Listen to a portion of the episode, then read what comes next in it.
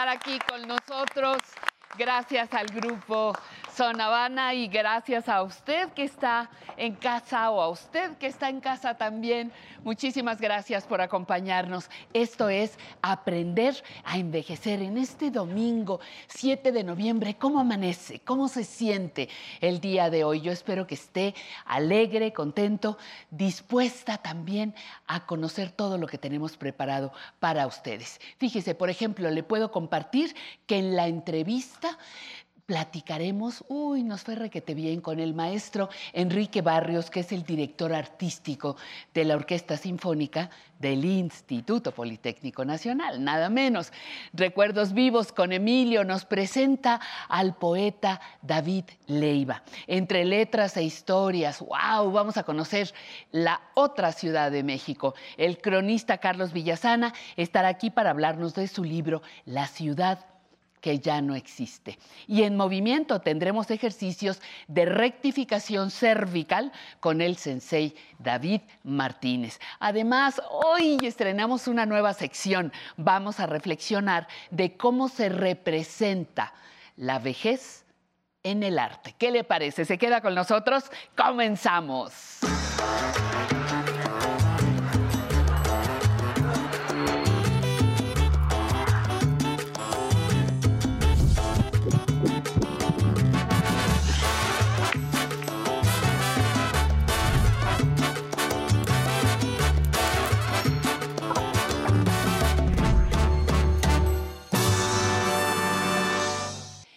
La población adulta mayor crece de manera constante en todo el mundo y esto requiere de atención especializada en muchas áreas que antes no tenían tanta importancia. La capacitación y el apoyo a la investigación se hacen imprescindibles. ¿Qué le parece? Conversemos sobre ello en nuestra primera sección, la conversación.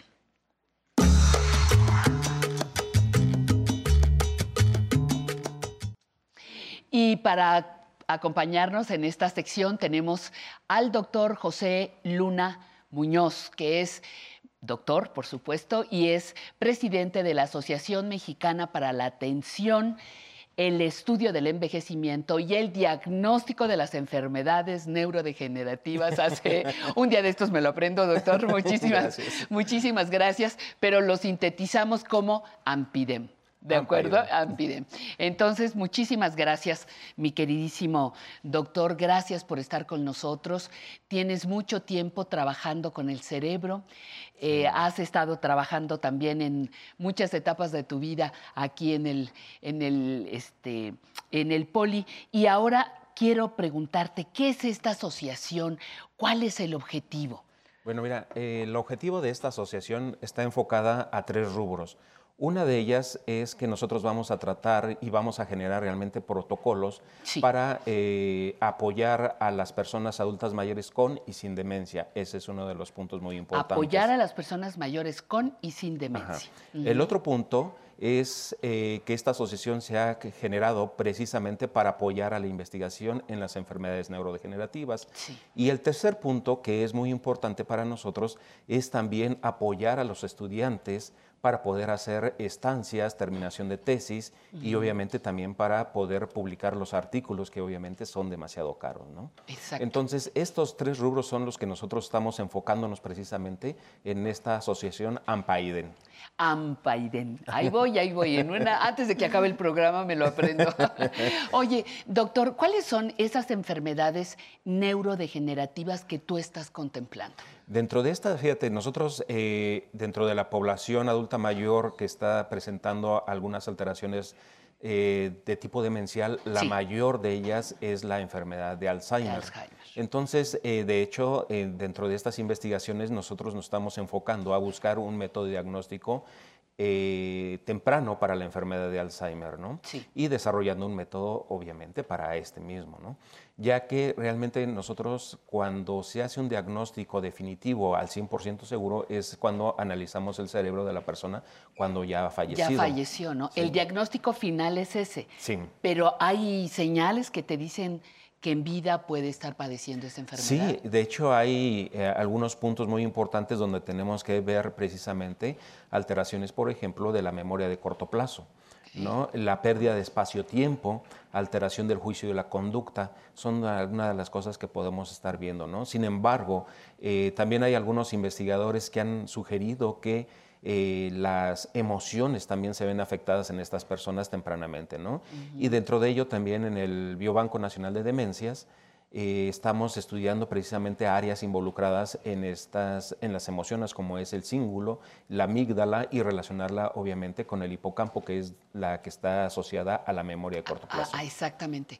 Eh, tú, para ti es muy fácil el cíngulo, el hipocampo y esto, pero me estás hablando de partes que conforman el cerebro. Tienes muchos años en eso. Sí, son este, áreas que están, involucradas precisamente en, en las emociones y en la memoria de corto plazo. ¿no? Sí. Y bueno, de esto ya tenemos más de 25 años trabajando, que estuve yo afortunadamente trabajando con el doctor Raúl Mena López desde 1992. Actualmente estoy ya en la Facultad de Estudios Superiores Cuautitlán. Eh, y ahí he empezado a hacer una colaboración muy intensa, como por ejemplo con el doctor eh, José Francisco, eh, que él es eh, una persona que nos ha apoyado muchísimo, muchísimo, así como el maestro Cuellar, que es el director de la facultad, ¿no?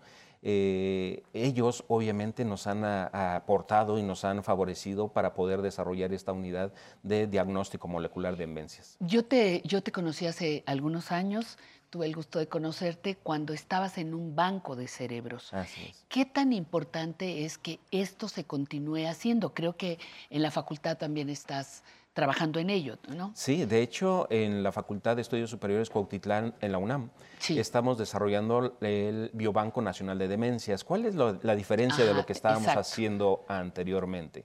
Es que este biobanco obviamente vamos a tener encéfalos, pero también estamos solicitando ahora la donación de órganos o fragmentos de órganos y también fluidos.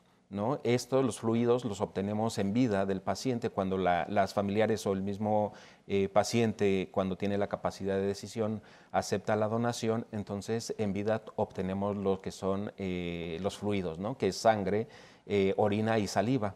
Que eso es lo que nosotros pretendemos hacer para buscar este método de diagnóstico temprano. ¿Diagnóstico temprano para demencias? Sí, sí, sí. a través de ese, de ese trabajo.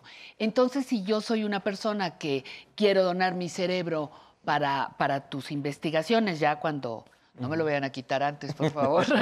este, para tus investigaciones puedo eh, escribir o dejar dicho que me interesa que ese cerebro se utilice para tus investigaciones. Sí, claro. O solamente deben ser cerebros con la enfermedad ya de la demencia. No, de hecho, para poder entender la enfermedad de Alzheimer y buscar este biomarcador específico, obviamente también tenemos que entender otras enfermedades neurodegenerativas como es Parkinson, eh, parálisis paranuclear progresiva, demencia frontotemporal, sí, sí, entonces enfermedad de cuerpo de Levy, ¿no? Entonces hay muchas enfermedades que inclusive se están eh, modificando las mismas proteínas que están involucradas en la enfermedad de Alzheimer, ¿no? Oye, doctor, y pasándote rápidamente a la otra parte, y cuando hablaste de capacitación, capacitación para quién y para qué. Sí, en este concepto lo que es muy importante es que nosotros vamos a apoyar primeramente a los familiares, ¿no? Sí. Para que sepan y puedan atender a un adulto mayor con demencia porque sobre todo tenemos que ver que en México eh, luego no se puede entender, o eh, en realidad en la población en general, general ¿no? no nada más en México, sino que eh, realmente luego no pueden entender lo que es el concepto de la demencia en los adultos mayores de tipo Alzheimer. ¿no? Entonces hay que darles esta concientización y sobre todo apoyarlos precisamente para tener un envejecimiento saludable, también esa es una de las partes. ¿no? Y sobre todo tenemos que generar eh, un impacto eh, cuando se está desarrollando la enfermedad de Alzheimer en precisamente hacer algunos métodos, pero basados en la investigación, para que puedan eh, retrasar ese proceso de evolución. No lo vamos a evitar. Pero se puede lentificar o retrasar. Oye, ¿y qué pasa con, por ejemplo, hay, hay otro sector importantísimo para capacitación, la familia, por supuesto, sin la menor duda, pero también asilos, casas de día, eh, cuidadores, cuidadoras, ¿también tienes contemplado algo para ese sector? Sí, claro. De hecho, en este caso estamos ahorita acercándonos a la Federación Mexicana de Alzheimer, a FEDMA, ah, precisamente para poder ser parte de ellos, pero desde el área de investigación ya que ellos son obviamente una asociación civil enfocada precisamente a lo que es la, sociedad, ¿no? Sí. Sin embargo, nosotros a través de estas investigaciones, que está incluido eh, el Politécnico, la UNAM y obviamente también el, el, el Tecnológico Monterrey, que tenemos también colaboraciones y colaboraciones también internacionales, ¿no? Eh, donde ellos vamos a generar y gestionar precisamente el que nosotros podamos darles un mejor apoyo y una dirección sobre todo la atención y las actividades que tienen que ser llevadas a cabo dentro de esos asilos, ¿no? Entonces, esto es una de las partes que nosotros estamos enfocando. Sí, obviamente, también tenemos especialistas en nutrición, que también es muy importante la nutrición, porque podemos hacer nosotros la actividad física, mental y actividad manual, pero si no tenemos una buena alimentación, pues obviamente no vamos a poder generar y mantener activas nuestras neuronas a tenerlas sanas, ¿no? Que eso es una de las cosas importantes, ¿no? Claro. Eh, la, la eh, eh, hasta donde tengo entendido, hay toda una estrategia o debería haber toda una estrategia nacional de la famosa década, no solamente del envejecimiento activo y saludable, como dice la OMS, sino también para atención de la demencia. En esa parte, ¿cómo se inscriben ustedes? Sí, pues nosotros ahorita estamos, como te comentaba, acercándonos precisamente a la Federación Mexicana de Alzheimer, en donde se está haciendo propuestas precisamente ya al gobierno federal sobre la atención precisamente de lo que es la enfermedad de Alzheimer ¿no? y demencias. Entonces, dentro de esto, nosotros estamos muy involucrados en tratar de eh, gestionar incluso inclusive todas las aplicaciones enfocadas a lo que es el diagnóstico primeramente, eh, temprano, ¿no? Sí. Y posteriormente también para poder gestionar todas esas actividades que puedan reducir y favorecer la evolución de esta enfermedad, ¿no? Hay que reducirla. A reserva de, lo que tú vayas avanzando con, tu trabajo, ¿qué, eh, factores de riesgo hay en este momento que pudiéramos compartirlo con el público que nos está viendo, como de manera preventiva? Mire, dentro de esto yo creo que una de las cosas que tenemos que hacer eh, dentro de esta forma de protección, pues obviamente estamos hablando, por ejemplo, el estrés, eh, la depresión, y eso hay que tratar de evitarlo, ¿no? Y sobre todo también cuando está uno en depresión hay que ir al médico, al psiquiatra, ¿no? Y determinar si es eh, farmacológico o no farmacológico, porque de ahí depende también de esto, ¿no? Entonces uno de los factores es esto, el alcoholismo, la obesidad, la drogadicción, eh, son factores de riesgo y también, por ejemplo, la diabetes. Hay que tener también muy adecuada eh, este proceso metabólico, ¿no? Las alteraciones cardiovasculares también son muy importantes que nosotros lo tengamos bien controlado. Entonces, si nosotros vemos, realmente son actividades que nosotros podemos controlar. Claro, claro, claro, de manera preventiva, Así Es. Sí, y sobre todo también evitar el sedentarismo. El sedentarismo también eh, eh, genera, pues obviamente, la obesidad, problemas cardíacos, ¿no? Entonces, al hacer ejercicio, el tener una actividad manual, que es muy importante, de actividad manual estamos hablando, por ejemplo, pintura, aprender a, tocar un instrumento. Los malabares son muy importantes también para poder hacer eh, una plasticidad neuronal, ¿no? y sobre todo también... ¿Malabares así dices? Sí, malabares. ¿Así de así? Sí, de, hecho, fíjense que los malabares en un mes y medio, dos meses, empieza a tener muchos cambios a nivel eh, neurológico. ¿no? Entonces, mientras más complejos sean ellos, estos, pues obviamente va a generar una mejor plasticidad. ¿no? Y también, por otro lado, pues la alimentación. Por supuesto, que ese es eh, trabajo, trabajo punto y aparte. Oye, lo último que quiero, que quiero insistir, eh, el, em, el trabajo que tú estás haciendo para enfermedades neurodegenerativas, además del Alzheimer, de la enfermedad de Alzheimer, se centra en otro tipo de demencias y qué otras enfermedades. Sí, está Parkinson, demencia frontotemporal, eh, demencia vascular también es muy importante para nosotros y obviamente también en las alteraciones aquellas que están modificando el sistema nervioso central, porque esto es muy importante para nosotros para poder eh, buscar este biomarcador y este método diagnóstico no invasivo aquí en la Facultad de Estudios Superiores Cuautitlán. Exactamente. Pues hay, un, hay una serie de propuestas que vas arrancando en esta nueva asociación. Repíteme el nombre, por favor. asociación. Asociación Mexicana para el Estudio del Envejecimiento y Diagnóstico de las Enfermedades Neurogenerativas, AMPAIDEN. Ampaiden. Bueno, pues ya estaremos ensayando, ensayando esto. Y las personas, bueno, ya, ya estuvimos dando tu, tu, correo, tu correo electrónico. Las personas que estén interesadas en hacer un trámite de donación de, eh, cerebro o de órganos, fragmentos a su muerte, ¿se comunican a este mismo espacio? A sí, este al teléfono y al, eh, correo, al correo electrónico, que nos diste, que ya apareció en pantalla. Y bueno, pues Doctor Luna, yo le agradezco muchísimo, te agradezco muchísimo tu presencia, te deseamos toda la suerte del mundo, este, que yo sé que la vas a tener porque tú construyes tu suerte, trabajas, investigas, armas un equipo y esperemos que ya los primeros resultados los vengas a compartir con nosotros, ¿de acuerdo? Muchísimas gracias. Y bueno, ahora yo les invito, como les habíamos avisado, tenemos nueva sección, aquí viene.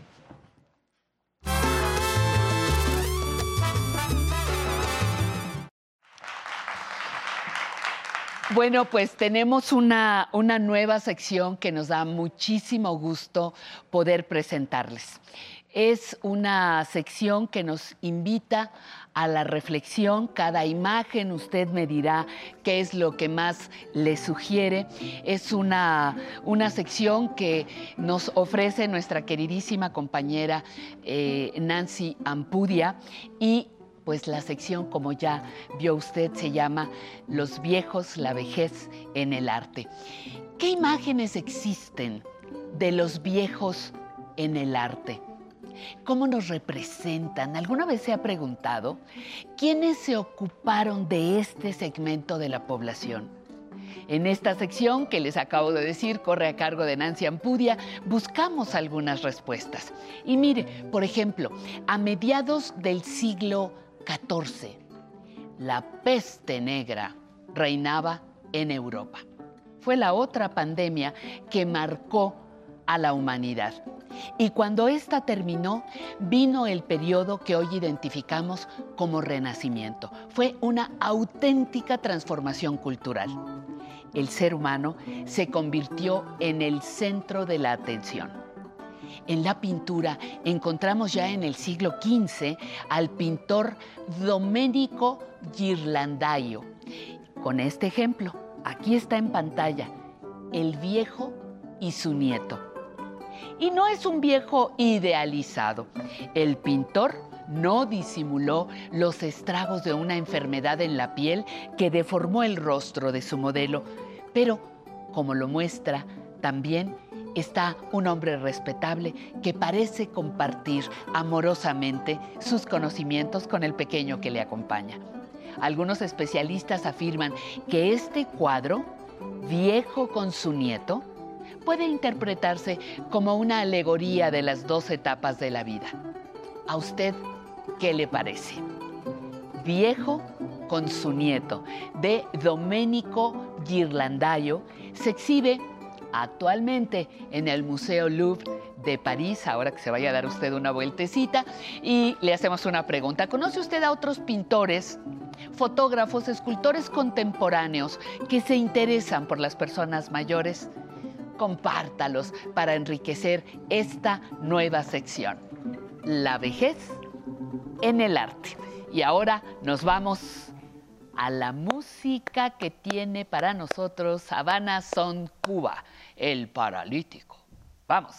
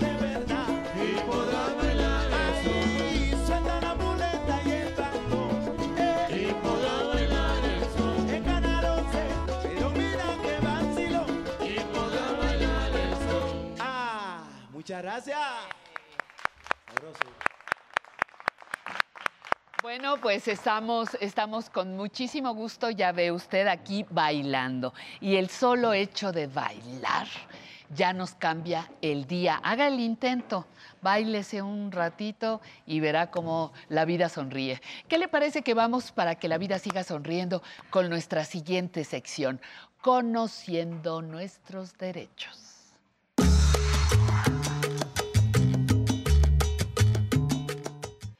Nancy Rivero, abogada, ¿cómo estás? Muy bien. Muy contenta, muy bailada también, muy bailada perfectamente. Oye, que viene el buen fin. Bueno, y luego. Ya, está. Bueno, buen fin, ya le aumentaron días. Ya le aumentaron de sí, desde el miércoles 10. Ajá.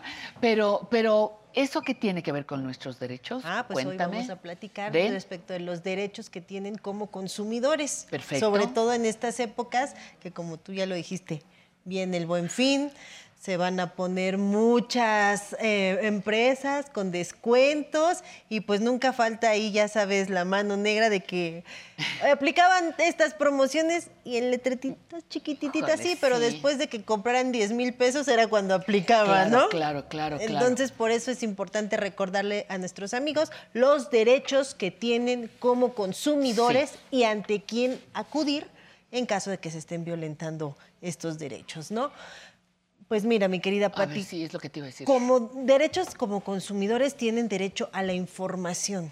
¿Qué quiere decir esto? Que debe de ser claro todo lo que se les dé respecto de los servicios que van a contratar o los bienes que van a comprar. O sea, no les debe de quedar duda a nuestros amigos respecto de qué, cómo, cuándo, todo lo que ustedes deseen conocer de los productos que van a adquirir o de los servicios, los establecimientos deben de ser claros para que ellos sepan qué es lo que están comprando, qué es lo que están adquiriendo. También tienen derecho a no discriminación. ¿Qué es esto? No por razones de edad no te voy a vender un servicio tampoco, ¿no? O sea, o, te, voy, a malatender. O malatender. Ah, eso lo hacen mucho con las personas mayores, ¿eh? Sí, ¿no? sí, que, ay, mira, la señora no se decide. Ay, atiéndela tú. Ay, es que no entiende, ya le expliqué. Pues que me lo expliquen. Hasta que les quede hasta que yo lo entienda. Muy bien. Tu preciso, ustedes van a hacerlo. Tres, también a que no se les presione, como tú bien acabas de decir. Sí. No, pero si ya me había dicho que sí, pues cómprelo, ¿no? Si ustedes no están de acuerdo o no están al 100% seguros, aunque ya estén en la caja, si no quieren adquirir el producto al final, ustedes tienen ese derecho a decidir no adquirir algo que ustedes no quieran. Porque como bien dices, oiga, pues ya le estuve explicando, ya gasté media hora de mi tiempo aquí, y no se lo va a llevar. Entonces, esos son los derechos que nosotros tenemos como consumidores. Ahora bien, mi querida Patti, ahorita en estos momentos que vamos a entrar a esta serie de descuentos, compras y todo lo que, que viene en esto del buen fin, tienen ustedes dos mecanismos para denunciar en caso de que algún establecimiento no esté cumpliendo con lo que está promoviendo. Tenemos el mecanismo de la denuncia y la queja. Y esto lo podemos hacer ante la Profeco, la Procuraduría Federal del Consumidor. La denuncia es cuando ustedes se dan cuenta que en algún establecimiento no es claro lo que están ofertando al público o que no están dando litros de a litros, kilos de a kilos o metros de metros, ¿no? Entonces, cuando no es clara, aquí, ofertas del 20%. ¿Cómo? ¿Cuándo? ¿No? Entonces. ¿En qué artículos? Exacto, qué artículos, a partir de cuándo. Cuando esto no es claro, se puede ir uno a la denuncia en Profeco y Profeco va a mandar verificadores a revisar lo que estén poniendo las tiendas en descuentos, promociones. Y la otra es la queja. La queja ya es en específico de algo que yo ya adquirí. Me pasó. Compré exactamente. y estoy quejándome y quiero reembolso. Quiero reembolso o quiero indemnización porque también lo prevé la Ley Federal del Consumidor.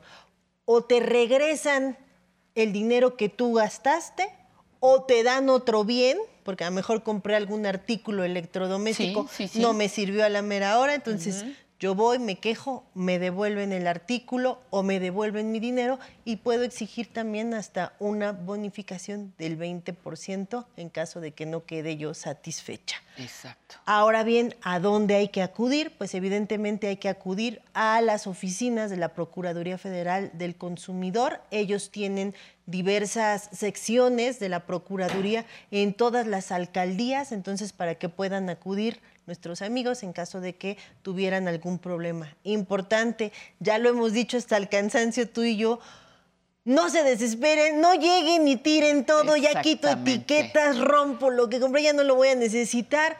No, hay que guardar las etiquetas, los vouchers de pago y sobre todo las garantías en caso de algún electrodoméstico o algún aparato que yo haya comprado, guardar mi garantía sellada, porque cuando tú vas y los adquieres, para que ustedes tengan el soporte de que en caso de que no me sirviera, yo pueda ir a reclamarlo, porque si no luego... Como con papelito habla, nos dijeron muchos, exactamente, muchos años, ¿no? Como papelito compruebo que yo adquirí ese artículo, dónde y sobre todo cuándo lo adquirí, ¿no?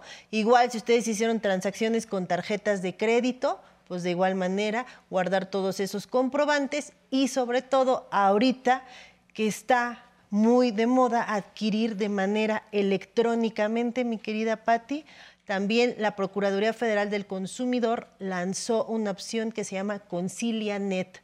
ConciliaNet es vía electrónica, la página de la Procuraduría la tiene, ustedes pueden presentar ahí sus denuncias, ya no tienen que acudir de manera presencial a alguna oficina de la Profeco, lo pueden realizar vía electrónico y de igual manera pues les van a pedir datos como su nombre, un lugar donde identificar el lugar donde adquirieron el artículo o el bien, los comprobantes de pago y una relación sucinta de los hechos, de qué fue lo que sucedió. Entonces, a través de Concilianet, por eso ahorita que van a empezar todas estas temporadas de descuentos y compras, también acérquense a comercios que estén dados de alta en esta plataforma, porque además, mi querida Patti, las audiencias en caso de que yo me meta a Concilianet, van a ser electrónicas y virtuales. Entonces ya no tendrían ustedes que acudir a la audiencia de conciliación en caso de que eh, se pusiera más fuerte el asunto. Claro, fíjate,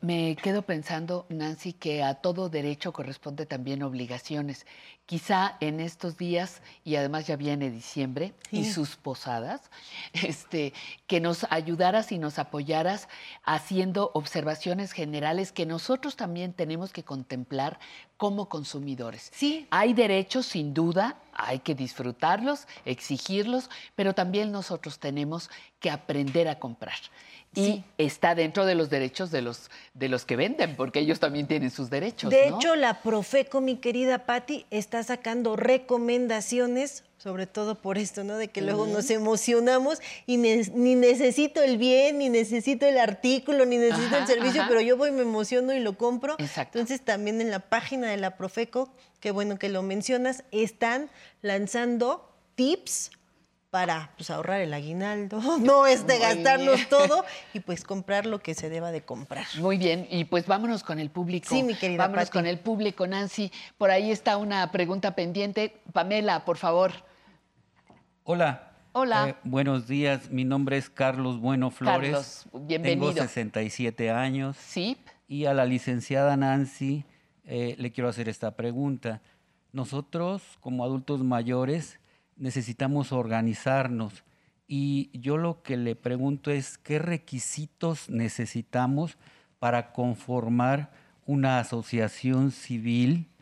Porque nos hemos encontrado en que existen apoyos, existen ayuda, pero si no estamos asociados, no nos otorgan esa ayuda.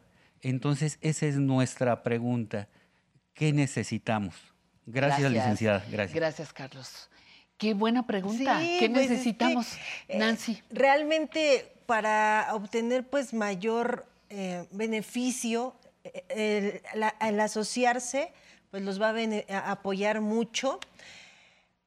Básicamente lo que ustedes necesitan es uno, definir el objeto al que se van a querer dedicar, de qué se va a, querer hacer cargo su asociación y fundamentalmente acudir ante un notario público, porque ahí ante el notario ustedes van a dejar asentada su acta constitutiva que va a tener sus socios, quiénes van a ser los socios que van a formar parte de esa asociación, el objeto social al que se van a poder dedicar, Evidentemente todo esto también va a ser para las cuestiones fiscales, porque se van a tener que ir a dar de alta ante la Secretaría de Hacienda y Crédito Público para obtener su RFC y así ustedes puedan obtener beneficios fiscales y también, en su caso, expedir recibos para deducciones de quienes los apoyen. Entonces, importantísimo, acudan ante un notario público, el notario público les asienta en escritura pública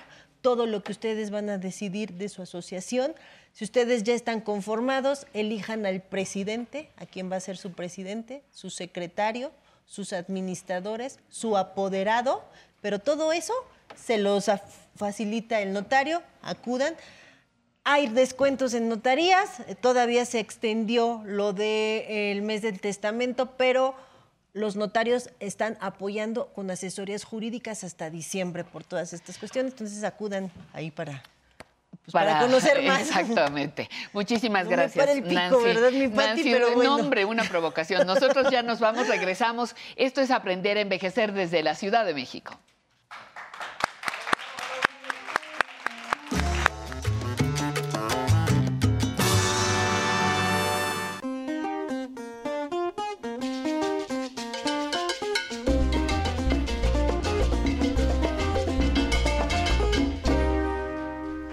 Pues aquí estamos. Hola, ¿cómo está? Qué gusto volvernos a encontrar, qué gusto que vuelvan a sintonizar con nuestra señal. Recuerden que estamos aquí para acompañarles, para informarles, para pasarles información muy, muy importante como la que vamos a tener en unos minutos más. El día de hoy vamos a conversar también con Pamela, nuestra queridísima compañera Pamela, que tienes una Tienes un saludo especial el día de hoy. Claro que sí, yo quiero mandar un saludo a todos los que cumplen años el día de hoy, 7 de noviembre del 2021. Espero que lo festejen mucho en casa y que bailen al ritmo de Habana Son Cuba. Les mando un abrazo enorme y también a todos los que nos ven por la señal internacional y la señal del 11. Abrazo para todos. Y aquí tenemos a un público muy bailarín que se los voy a presentar. Él es José Enrique Aguilar, porque además de ser bailarín, ¿qué creen? Que es seguidor del programa Aprender a Envejecer. ¿Es correcto, verdad? Sí, señorita. Díganos por qué.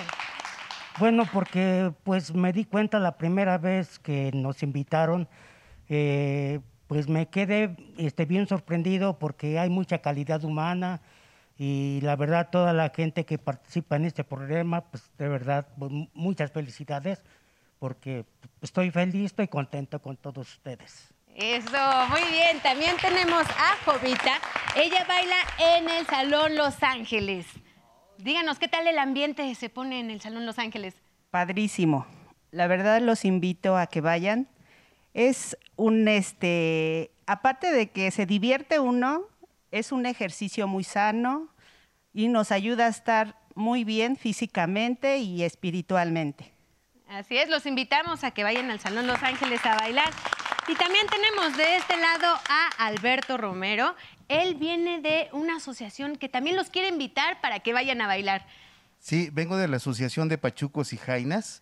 Nosotros estamos en Donceles 62, espaldas del Metro Allende, y los invitamos a que formen parte. Ahí se dan clases de baile, de los bailes de salón, los martes y los jueves de 4 a 6 de la tarde. Órale, bueno, pues ya, ya está abierto a todo el público.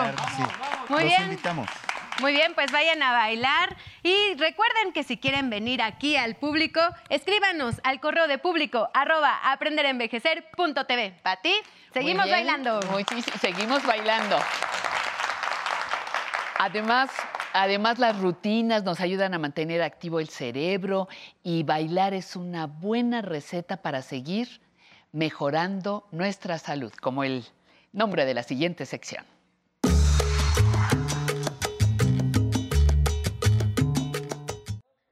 Muchísimas, muchísimas gracias por estar con nosotros. Citlali López, ¿cómo estás? Bienvenida.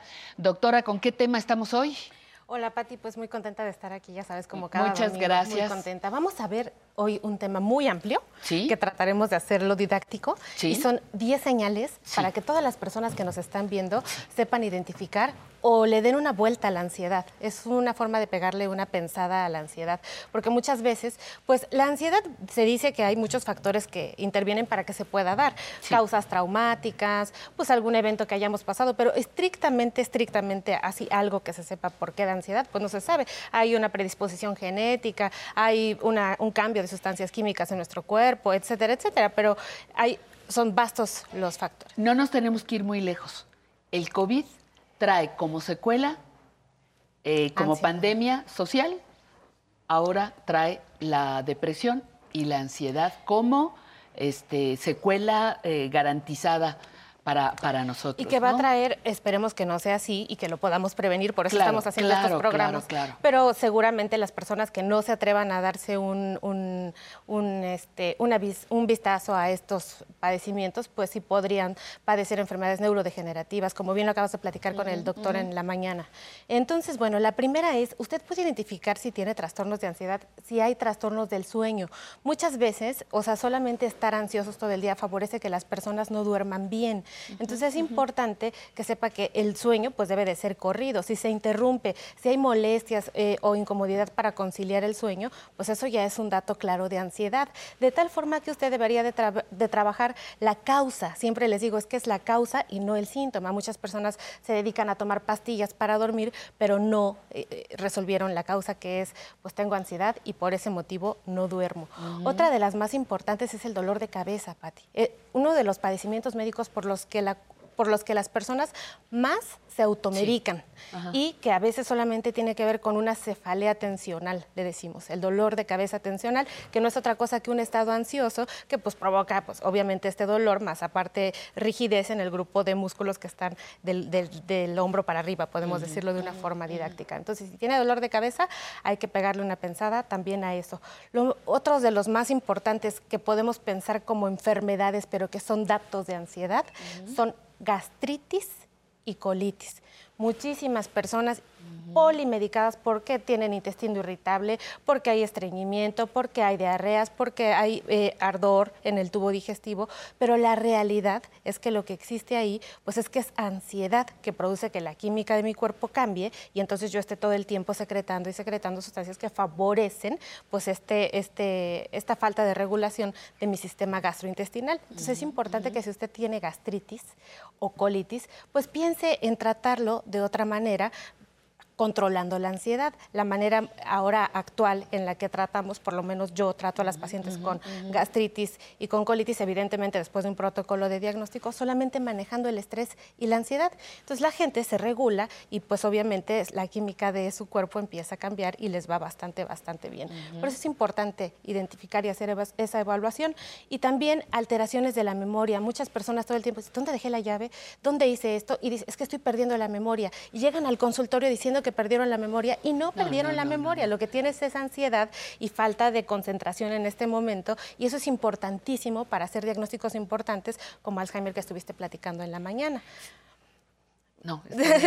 pensé que me ibas a decir algo así. Bueno, es importante para hacer ese, ese... Te iba a decir que hay que saber que, que, puedan diferenciar, porque puede ser un deterioro cognitivo o puede ser ansiedad o pueden ser las dos cosas. Es correcto. Entonces, mejor el, el diagnóstico certero es lo mejor. Y fíjate que antes de continuar con la lista, el día de hoy les platicamos a propósito de este uso y abuso de medicamentos que se utilizan para ansiedad, una cápsula con el geriatra Raúl Medina que les va a ilustrar acerca de esto. Vamos a, verla, ¿te parece?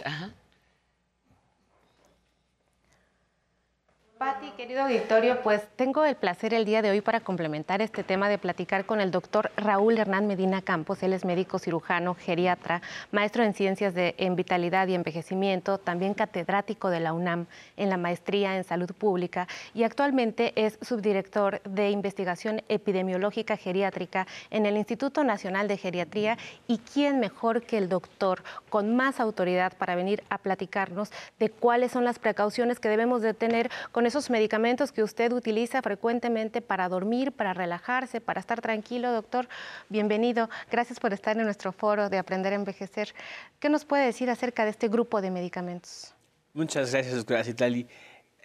Eh, habría que distinguir entre dos grandes grupos de medicamentos, los que frecuentemente se utilizan eh, como inductores de sueño, que son las benzodiazepinas, que para fines prácticos son los que la gente conoce como clonazepam, alprazolam, diazepam. Esos que terminan en PAM. Los que terminan en PAM, que, que son medicamentos que en general no utilizamos en personas mayores y no deberíamos utilizar.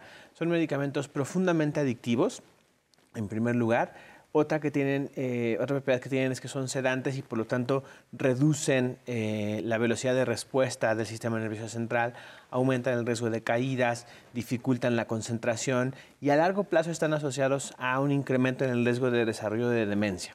Entonces, estos medicamentos sí es eh, importante de preferencia no utilizarlos y si alguien ya los utiliza es muy importante que lo consulte con su profesional de la salud para ver si realmente están bien indicados y si no comenzar un descenso gradual. Voy a detenerme ahí y regresar un poquito porque pues sí, no los tenemos que utilizar por tiempo crónico, pero uno en la consulta recibe a los pacientes donde dice, doctora, pues me lo llevo tomando siete años para dormir, diez años para dormir, ¿cuánto es el tiempo prudente? ¿Existe algún punto de corte de decir, pues tanto tiempo es lo recomendable para que el paciente se lo tome con seguridad de no desarrollar esta complicación de tener demencias?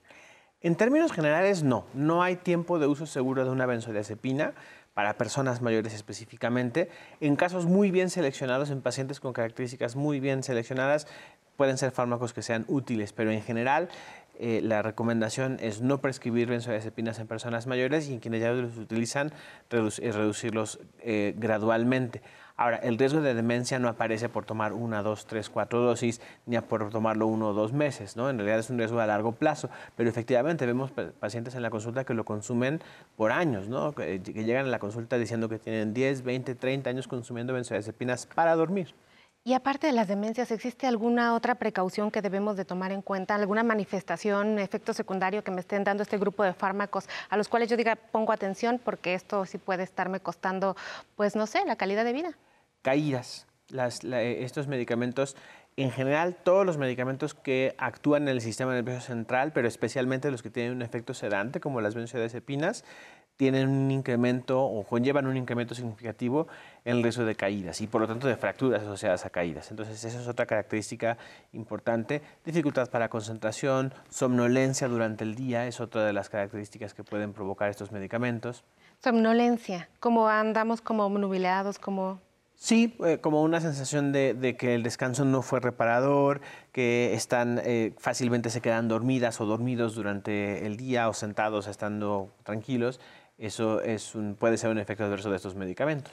Doctor, háblenos de la sertralina y de otro grupo de medicamentos. Ese es todo otro grupo de medicamentos que sí se utilizan, de hecho, para el tratamiento de, la ansiedad y la depresión. Hay, cabe, cabe eh, vale la pena aclarar que en realidad la decisión de iniciar un tratamiento farmacológico para una persona con ansiedad o depresión depende de muchos factores, pero en primer lugar de la severidad del cuadro. En general los cuadros leves eh, no requieren tratamiento farmacológico y pueden mejorar bastante bien con eh, otros tratamientos como psicoterapia, ejercicio y otras. Eh, en cambio, para los casos moderados o severos, sí se recomienda utilizar el, medicamento como tal. Esos medicamentos pertenecen a un grupo que se llama inhibidores selectivos de recaptura de serotonina, que son medicamentos que incrementan en el cerebro la concentración de algunos neurotransmisores, específicamente de la serotonina, que se, ha identificado que están depletados tanto en estados de ansiedad como de depresión y cuyo uso bien supervisado y bien monitoreado puede producir una muy buena respuesta y una mejoría eh, casi completa de los síntomas de ansiedad y depresión. Qué importante lo que dice, porque sobre todo estamos aquí invitándolo a disminuir lo más que se pueda el uso de fármacos. Ya escuchó al doctor, experto, geriatra, no es necesario siempre utilizar fármacos como primera elección, siempre hay otras opciones. Doctor, pues muchísimas gracias por esta luz que nos da el día de hoy, esta mañana, todo el auditorio, porque tratamos justo de, hacer una medicación más responsable y de contribuir a que los adultos mayores pues tengan menos efectos secundarios cada vez de fármacos que a veces se utilizan que no son tan necesarios. Pues muchísimas gracias, doctor. Esperamos nuevamente volverlo a tener aquí en este foro. Con gusto, muchas gracias. Vamos al auditorio, Patti. Vamos a seguir platicando sobre este importante tema el día de hoy.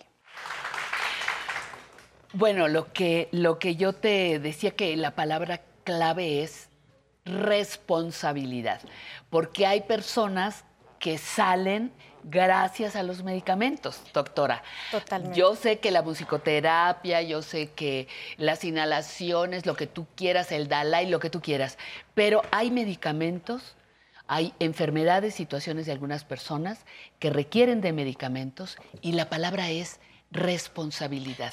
Una depresión no puedes tratarla con dos meses de medicamento. Hay, Una esquizofrenia. Hay catálogos específicos eh, para las enfermedades y efectivamente nos unimos contigo, Patti, pero aquí lo que dejamos muy claro es que en casos leves lo, remarcamos muy bien, que en casos leves no siempre es necesario utilizar Pero ¿quién decide que es leve Hay una clasificación, cuando haces el diagnóstico hay escalas que te dicen en qué estadio está el paciente para poderlo diagnosticar. O sea, son escalas bien validadas que, que vienen respaldadas por, estudios, por estudios científicos. Y eso pues lo hace el profesional de la salud. Y obviamente pues la atención y cada paciente es individual, etcétera, etcétera.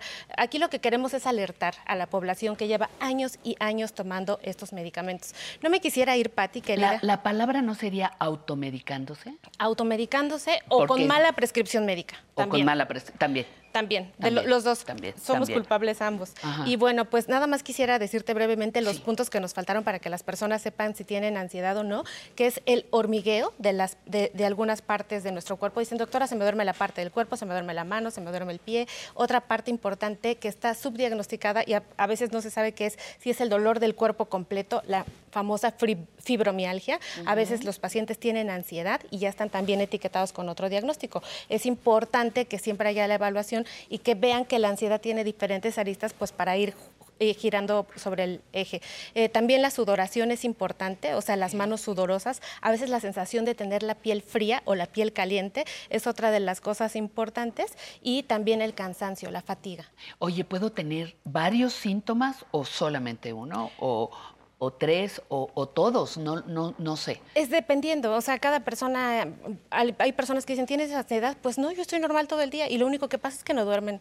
O sea, y también el insomnio, o sea, no queremos decir que todas estas enfermedades de las que acabo de hablar son únicamente por eso. Por lo general las enfermedades son multifactoriales, ¿no? O sea, las condiciones de salud vienen de diferentes lugares, pero sí es importante que si hay estas condiciones uno se pregunte, oye, pues entonces sí tendré colitis porque tengo el intestino irritable, realmente solamente tengo ansiedad y mi intestino se mueve de acuerdo a un estado químico que tiene mi cuerpo. O sea, es el objetivo del día de hoy y por supuesto también alarmar a las personas y decir decirles. Siempre es importante la orientación médica. Ansiedad y depresión a veces vienen a visitarnos un ratito y se van, ni siquiera necesitan atención médica. o sea, y a veces se quedan a vivir y necesitan intervenciones severas para que podamos deshacernos de ellas. O sea que cada persona es distinta. Hay personas que no salen de su casa por una ansiedad, hay gente que no se puede levantar de la cama por una depresión o sea, cada quien diferente, pero la asesoría profesional, eso es importante y nuestra responsabilidad. Totalmente. Gracias. Gracias, gracias muchísimas gracias. Continuamos aquí en Aprender a Envejecer.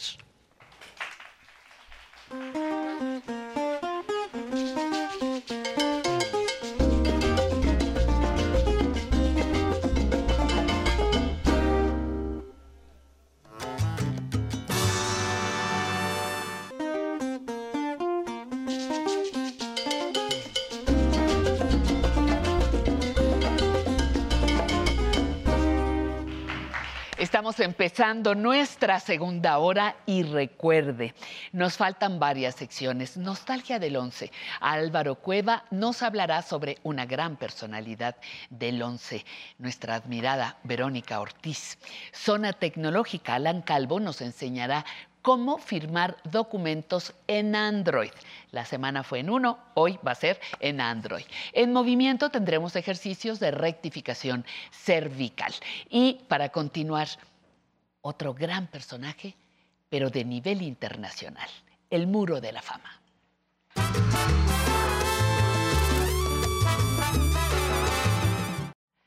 Uy, el de hoy El de hoy es un escritor muy famoso, deportista. Le encanta la música en general, pero los Beatles en particular. Vende millones de libros traducidos a 50 idiomas. Tiene una esposa que se llama Yoko y juntos, hace tiempo, tuvieron un bar donde se escuchaba jazz. Hablamos del escritor japonés Haruki Murakami.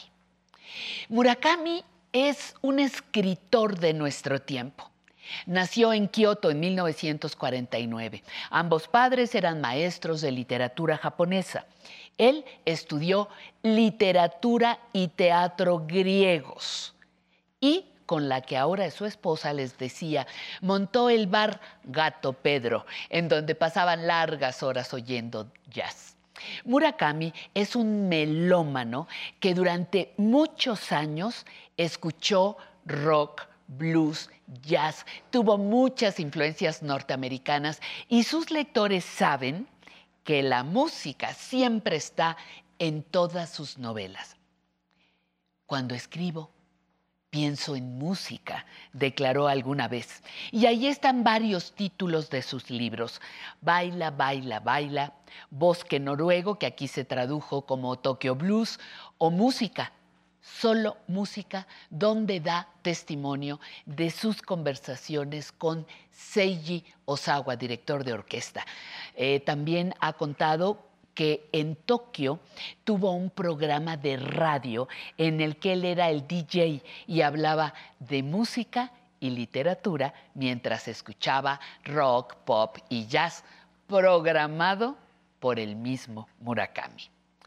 Jamás había escuchado una música tan sorprendente, así que me volví un fanático del jazz y más tarde un escritor al que el jazz le enseñó todo. Este escritor de origen japonés, además de escribir maravillosamente y ser considerado uno de los más destacados novelistas contemporáneos, es un maratonista cada año participa en un maratón y en 2007 publicó su libro ¿De qué hablo cuando hablo de correr?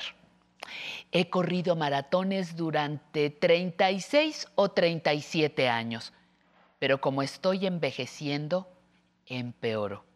Soy más lento cada vez, pero no me importa. Quiero saber cuánto tiempo más podré correr y disfrutarlo. Muchos amigos lo dejaron porque les deprime y a mí no. Es la vida y quiero saber cómo sigue, qué va a pasar conmigo. Me entusiasma esta situación, declaró para una revista publicada en El País semanal en 2019. Y para despedirme, les dejo con dos frases de Haruki Murakami. Solo un cobarde cierra los ojos. Cerrar los ojos y taparse los oídos no va a hacer que el tiempo se detenga. Y la segunda, si no quieres acabar en un manicomio, abre tu corazón y abandónate al curso natural de la vida. Haruki Murakami, desde hoy en nuestro muro de la fama. To write is a very, um, it's a very solitude, you know. You have to uh, work alone when you're writing. So um, I need some things to help me to keep on writing. So music is one of them. I love any kind of music, jazz or uh, rock contemporary music or uh, classical music, any good music.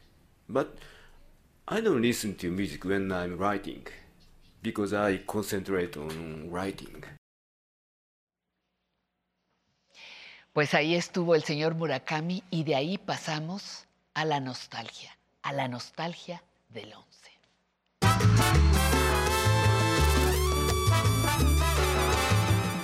Y le damos la bienvenida a Álvaro Cueva, periodista. Muchísimas gracias, señor periodista. ¿Cómo está?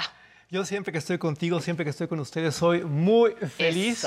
Y hoy Hoy de manera especial, ¿eh? Exactamente. De manera muy especial. Aquí solo hablamos de gente verdaderamente grande. Quiero hacerle un reconocimiento público a una figura fundamental del 11, una figura fundamental enorme de los medios públicos mexicanos, una de las personas más valientes de toda la historia de la televisión mexicana. Una gran mujer. Y si no me creen, quiero que escuchen la primera frase de este clip de 1986. Ella es Verónica Ortiz Lawrence. Yo siento que socialmente se le exige con mayor rigor la incondicionalidad a la mujer que al hombre. ¿Cuál es la opinión? Bueno, antes quisiera decir que yo no le pido perdón a nadie para hablar de este tema, porque al contrario me parece que es un tema fundamental y que qué bueno que ahora tú eh, Guillermo, en este programa lo has traído otra vez a colación. Es un tema que no requiere ya de análisis eh, teológicos, etcétera, sino que creo que requiere precisamente de un análisis más práctico para todas aquellas personas que nos ven, que, realmente además tienen el problema constante. Y además, eh, en este caso, sí hablar de la pareja. estoy de acuerdo totalmente con tu propuesta, hablar de la pareja, porque, insisto, esto es lo que a todos nos preocupa de una manera o de otra, fundamentalmente. Ya pasando a lo que tú planteas, Yo creo que sí, que ha sido histórico esto, todos lo sabemos. Sería como un lugar común volver a quejarnos amargamente las mujeres de que hemos sido eh, suprimidas, eh, hemos sido condicionadas, en, fin. Es cierto, esto es real. Y, y, la primera cosa que me viene a la mente es la pareja humana. Claro. Ese programa que Verónica fue pionera en temas de pareja y de sexualidad en la televisión mexicana. Ella cambió muchas cosas, escucharon, ¿verdad? Yo no le pido perdón a nadie. Y aquí, aquí inician muchas cosas que tenemos que poner en contexto, porque me queda claro que hoy hay mucho ruido sobre sexualidad. Ruido. Ruido, exacto. Hay mucho ruido sobre política. Ruido. Pero ¿qué pasa? Ojo, aquí estamos hablando de alguien que sabe de lo que está hablando, que sabe lo que está diciendo y que sobre todo puede ser muy incómoda. Mire. Una reflexión. Este, yo, ahorita decían varias cosas, pero yo pienso que hasta dónde le conviene al hombre o a este tipo de sociedad que esa mujer esté en ese nicho y hasta dónde nos conviene a las mujeres estar ahí. a mí me gustaría la reflexión de este, Silvia y Alma. Sí, esa es una pregunta muy interesante porque eh, si bien la mujer eh, tú decías hace un rato, ¿quién, ¿quién puso estas reglas? ¿Fue el hombre o la mujer? ¿Quién sabe quién las puso? Hay teorías que dicen que las puso el hombre por la necesidad de estar seguro de que su descendencia fuera suya y entonces inventa como un rol eh, ideal a seguir la mujer virgen, buena, santa para los hijos y la otra donde él pueda también seguir siendo polígamo, digamos. Pero independientemente de eso, no, no discutiremos la, la teoría, hay, hay una como complicidad, porque si bien el hombre pudo haber sido quien lo, quien lo eh, propuso, la mujer lo acepta. Y yo aquí sí siento que el, el, gran, digamos, la gran parte que la mujer logra obtener como ganancia secundaria a través de aceptar este rol es una posibilidad de dependencia muy grande. ¿A verdad? Tres mujeres ahí muy importantes. Verónica, eh, la Cobian y Almaldana, ¿no? Claro. Ojo, yo sé que es increíble ver esto con el paso de los años, porque ¿saben lo que ocurre? Que uno se da cuenta de la valentía de estos personajes. Porque estas expresiones, estas declaraciones son incómodas hoy en 2021. Imagínense en aquel momento, qué barbaridad. Yo por eso respeto mucho a Verónica, por eso la admiro, porque no cualquiera en aquella época se atrevía a hacer lo que ella hizo. ¿No me cree? Ahí le va esto. Buenas tardes. Eh, antes que nada, pues una felicitación al programa, ¿no? Por todos los años. Y también honor a quien honor se merece, ¿no? Eh, yo conozco a Verónica Ortiz desde Radio UNAM. Eh, le eché la mano un tiempo, ya hace muchos años. Y ha sido una persona muy congruente siempre, con, tanto en su vida privada, en su vida este, profesional y eso se nota cuando uno se expone a la cámara, cuando hay congruencia. Y, yo pienso que este programa, digo, desde mi punto de vista, eh, en gran parte está y es gracias a ella, ¿no? Claro que sí. Y aparte otra cosa, me gustaría no, no por, que regresara al programa, ¿no? Gracias. Eh, ojalá que ella, bueno, no por otra cosa, a ¿verdad? Otro, Silvia está aquí y lo hace muy bien. Otro va por programa, Silvia. otro Pero espacio. extrañamos a Verónica también en, en las otro, cámaras. Es que te Claro quiere que volver sí. a echar la mano, no sé en claro. qué forma. Es muy interesante lo que acabamos de observar porque tenemos la participación del público. Aquí es donde eso adquiere un sentido, porque no nada más era Verónica hablando, no nada más eran las compañeras haciendo su trabajo, no, usted también fue parte de esta historia que se escribió con letras de oro en, en los medios de comunicación, en los medios públicos de comunicación de este país. Es en serio, los privados no se atrevían a hablar de esto, no tocaban estos temas. Y ellas, siendo mujeres además, lo hicieron muy bien. Verónica, ¿por qué es tan difícil en los medios, tú que eres de medios? ¿Por qué, por qué son tan pocos los espacios todavía que hablan de sexualidad? Yo te diría algo muy sencillo, me- es miedo y censura o autocensura. O sea, a nadie le interesa meterse en problemas. En este caso yo digo que ha sido muy valiente Alejandra Layuz al abrir un espacio que además finalmente no ha traído problemas, lo que ha traído es información, lo que ha traído es eh, especialistas, lo que ha traído es discusión plural sobre temas que creo que además nos surgían en, esta, en este país, en esta ciudad. Eh, yo creo que es- en provincia han copiado, y qué bueno, además yo creo que este, este programa debe ser copiado en, en- en muchas Sí. partes así o diferente, pero eh, porque yo creo que es una necesidad que tenemos cada vez más. En la medida en que, en que nos, en, en la medida en que hablemos con eh, mayor ¿qué diré? confianza en nuestras parejas, en que se discuta en la familia este tipo de temas, también estaremos eh, en ese sentido mejor en todo lo que hacemos. Yo creo que si un policía tiene una vida sexual plena, afuera no va a golpear, va a ir a cuidar a los, a los ciudadanos. Si un político o una política tiene una vida plena, tienen orgasmos, tiene una familia eh, que se comunica, que habla de estos temas, evidentemente gobernarán mejor. Yo creo que tiene que ver con, con- que estos Con programas debieran ser más, pero ahí tiene que ver mucho con la miedo y censura. Sexualidad es información. Verónica siempre ha manejado información y lo ha hecho en televisión. Y también tenemos que mencionar su gran carrera en la radio. Una mujer, una persona, un personaje muy, muy completo, muy bueno, grandioso. ¿No me cree? Fue difícil, ahora sí que pongámonos un poco, este, no sé si melancólicos, nostálgicos, pero fue difícil abrir un espacio como este. Eh, Yo creo que todos los espacios que, eh, que tocan estos temas, yo te diría dos temas fundamentales, la política y, y la sexualidad, son siempre temas que van a inquietar y mover muchísimas conciencias y también malas conciencias. Eh, los sensores, aquel sensor que todos tenemos dentro.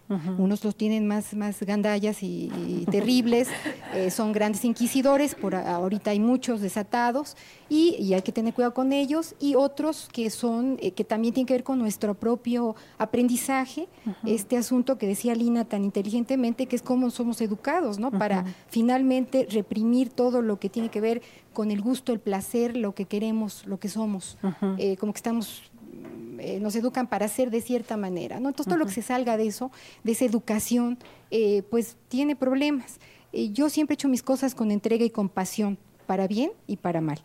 Entonces así hicimos este programa con enorme entrega, con mucha pasión. Me encanta, con compasión para bien y para mal. y eso es sensacional porque es tu compromiso contigo. Es mi pasión, es mi compromiso y eso es lo que enseña Verónica. Exacto, y a cualquier precio, ¿eh? Porque ella hablaba de SIDA cuando estaba prohibido hablar de SIDA en los medios privados de este país. Ella hablaba de embarazo no deseado cuando no se tocaban esas cuestiones. Ella hablaba de placer cuando nadie lo hacía. Gigante, ¿no? Mire. Verónica Ortiz, eh, cuando uno pregunta cuántos años se trabaja en un canal, a veces pregunta mal. Uno debería de, ser, de decir, ¿cuánto has entregado a un canal de televisión? Si pudieras escuchar el corazón que se me sale, te contestaría que, que es lo que se puso aquí y es el tiempo que uno pasa aquí, el tiempo de la emoción, del compromiso, de la vida. En mi caso, abriendo espacios muy difíciles. Y hablar de sexualidad y de política, que fueron los dos asuntos a los que yo me metí. Todavía no acabo de entender por qué, pero, pero me encanta haberlo hecho. Fue, fue, eran retos cotidianos. Mira, eh, no debo, tenemos que reconocer que fue con Jimmy Fordson, con la pareja humana, eh, cuando empezamos estos temas de sexualidad, pero yo me di cuenta que era un tema que no podía quedarse solamente en asuntos de pareja, que era muchísimo más amplio.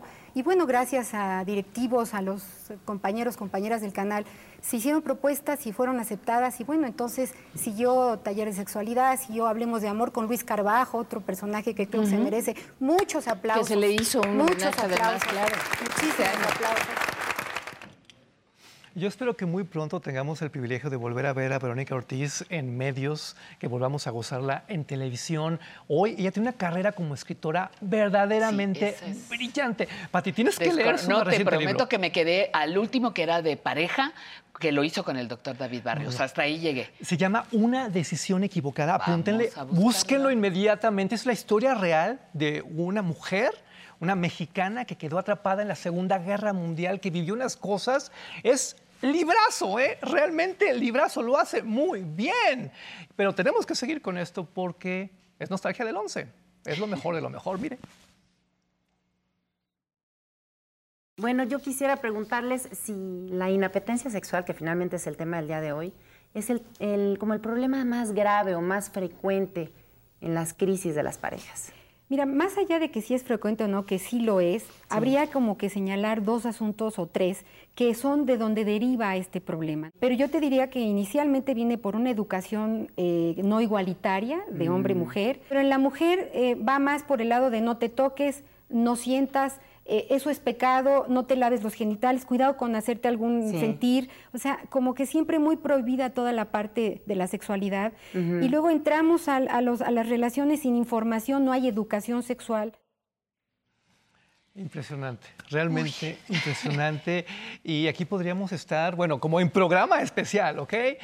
A mí me fascina hablar de personajes como Verónica Ortiz Lorenz porque creo que necesitamos contar estas historias, necesitamos reconocer en vida a estos personajes, seguirlas convocando a los medios de comunicación, que sigan inspirándonos porque por alguna extraña deformación cultural vemos con malos ojos la inspiración en países como México y ya no podemos permitirlo.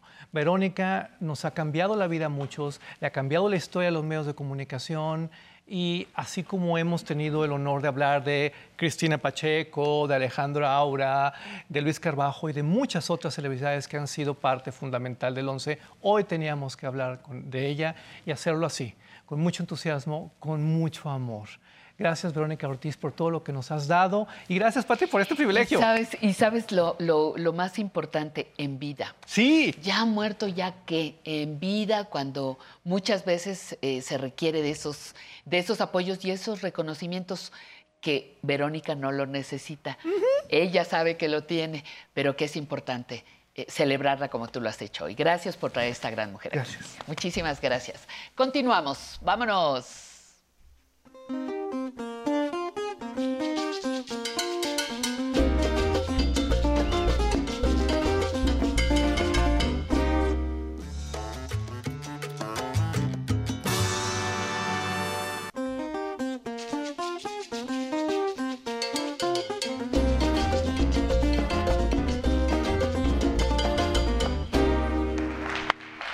Pues ya estamos, ya estamos aquí para presentar otra sección muy consentida, la zona tecnológica. Prepare su celular.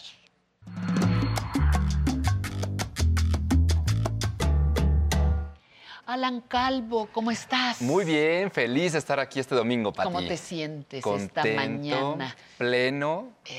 Eso, pleno, feliz, lleno, de energía, lleno de energía. Para hablar de cómo firmar documentos en Android. En Android, Pati. ¿Tiene sus diferencias? La, vez pasada eh, veíamos eh, específicamente a iOS, pero sí hay diferencia entre una... Entre una y otra un programa, ¿cómo se dice? Un, sistema y otro? Exactamente. Entre iOS y en el sistema operativo Android sí hay una diferencia. En iOS lo podemos hacer eh, directamente desde el celular de forma nativa. Sí. Y en Android vamos a utilizar un sitio web o una aplicación para poder hacer este, este pues ejercicio. Estamos atentos. Muy bien, entonces vamos a, vamos a comenzar en casa.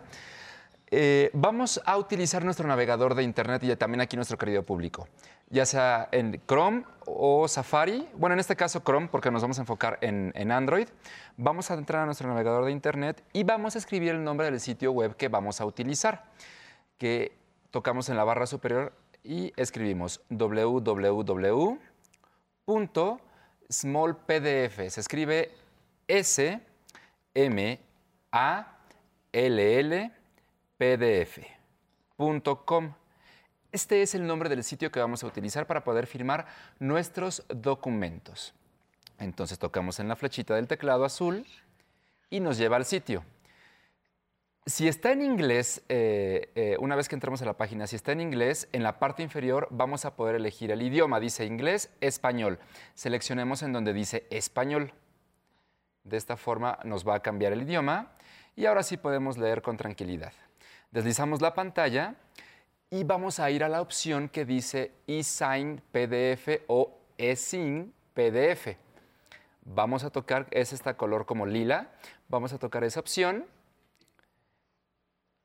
Y dice, muy bien, aquí no tenemos ningún archivo para firmar todavía, Alan. ¿Qué quieres hacer? En la parte inferior tenemos un símbolo de más. Lo vamos a tocar. Y abre tres opciones. Podemos tomar una foto para, eh, para escanear un documento y poder firmarlo podemos ir a la galería de imágenes o podemos cargar un archivo que tengamos almacenado en nuestro dispositivo. Entonces vamos a tocar la tercera opción. Dice archivos si tiene un folder. Lo seleccionamos, abre los archivos que yo tengo guardados en mi dispositivo y voy a seleccionar el que quiero firmar. En este caso yo voy a elegir el primero, dice documento. Es un archivo PDF. Lo carga a la plataforma. Entonces ya lo tengo aquí. Dice, ya está aquí tu documento, Alan. ¿Qué quieres hacer con él? Entonces lo voy a seleccionar, lo voy a abrir. Y una vez que abre el archivo, en la parte inferior hay varias opciones. Y a la derecha, abajo, dice eSign otra vez. Voy a tocar esa opción. La elijo y entonces cambia el menú. Y en la parte inferior también dice mis firmas. Voy a seleccionar esa. Pulso ahí abre una ventana y me dice, ¿crear una firma? Y le digo, sí, quiero crear una firma. Y entonces me abre la página para que yo pueda eh, dibujar la, firma. Entonces vamos a hacerlo. Hacemos esto. Ahí está. Ahí la tengo, Patti. Y digo, ¿sabes qué? Mm, no me convence, no me quedó como yo quería, como normalmente firmo. lo, lo voy a intentar otra vez. Entonces voy a tocar en donde dice limpiar. Vamos a dejar en blanco este espacio nuevamente. Tocamos aquí se borra y nuevamente la voy a, a, realizar. Ahí está. Digo, muy bien, ya me gustó cómo quedó, ahí lo tengo. Abajo hay tres colores, rojo, azul y negro. De esta manera yo puedo elegir el color de la tinta. Entonces puedo elegir rojo, como lo vemos en pantalla, o en azul, que lo vimos hace ocho días, justamente. Entonces lo vamos a dejar en azul lo elijo y voy a tocar en la parte superior derecha que dice Create o, Create. Sí. Voy a tocarlo y dice Creando tu firma. Entonces empieza así. Empieza a trabajar. Una vez que ya, ya cargó la firma, en la parte superior hay un, un letrero de color azul que dice Toca en cualquier parte del documento para empezar a firmar. Solamente voy a pulsar sobre, sobre el papel, sobre este documento, y aparece la firma. Entonces, yo puedo elegirlo de esta manera, puedo moverlo, arrastrarlo. Digo, ah, lo voy a poner en la parte superior. Muy bien, aquí está. Y si se dan cuenta, hay puntitos alrededor. Entonces, voy a arrastrarlos para ajustar el tamaño de la firma y acomodarla en donde yo quiero quiero que observen bien en casa. Arriba de la firma aún tengo dos opciones. Hay una, pequeña ventana. Es una paleta de pinturas en donde yo puedo modificar todavía el color de la tinta o eliminar la, la firma. Entonces puedo elegir cualquiera de estas dos. Voy a ajustar el tamaño adecuado y pulso la pantalla y entonces ya. Ya, ya guardamos la firma, Pati. Ya firmamos el documento. Pero todavía no hemos terminado. Para concretar esta acción, voy a tocar en donde dice terminar, en la parte superior derecha. Terminar. Y entonces aquí tengo el documento. Dice documento Excel y ya dice firmado. Entonces, ¿qué quiero hacer con este documento? ¿Lo quiero compartir por WhatsApp, por correo electrónico o simplemente guardarlo? Bueno, voy a tocar en los tres puntos que están a la derecha, que es el menú, y me dice, muy bien, ¿qué quieres hacer? Y voy a elegir la opción que dice compartir. Ahí está el símbolo. Y aquí me abre una ventana emergente y me dice, muy bien, Alan, ¿qué quieres hacer? ¿WhatsApp o Gmail? O, incluso cargarlo y almacenarlo en la nube, en Drive. Digo, lo voy a mandar por correo electrónico. Elijo la opción de Gmail o el correo electrónico que yo, que yo tenga.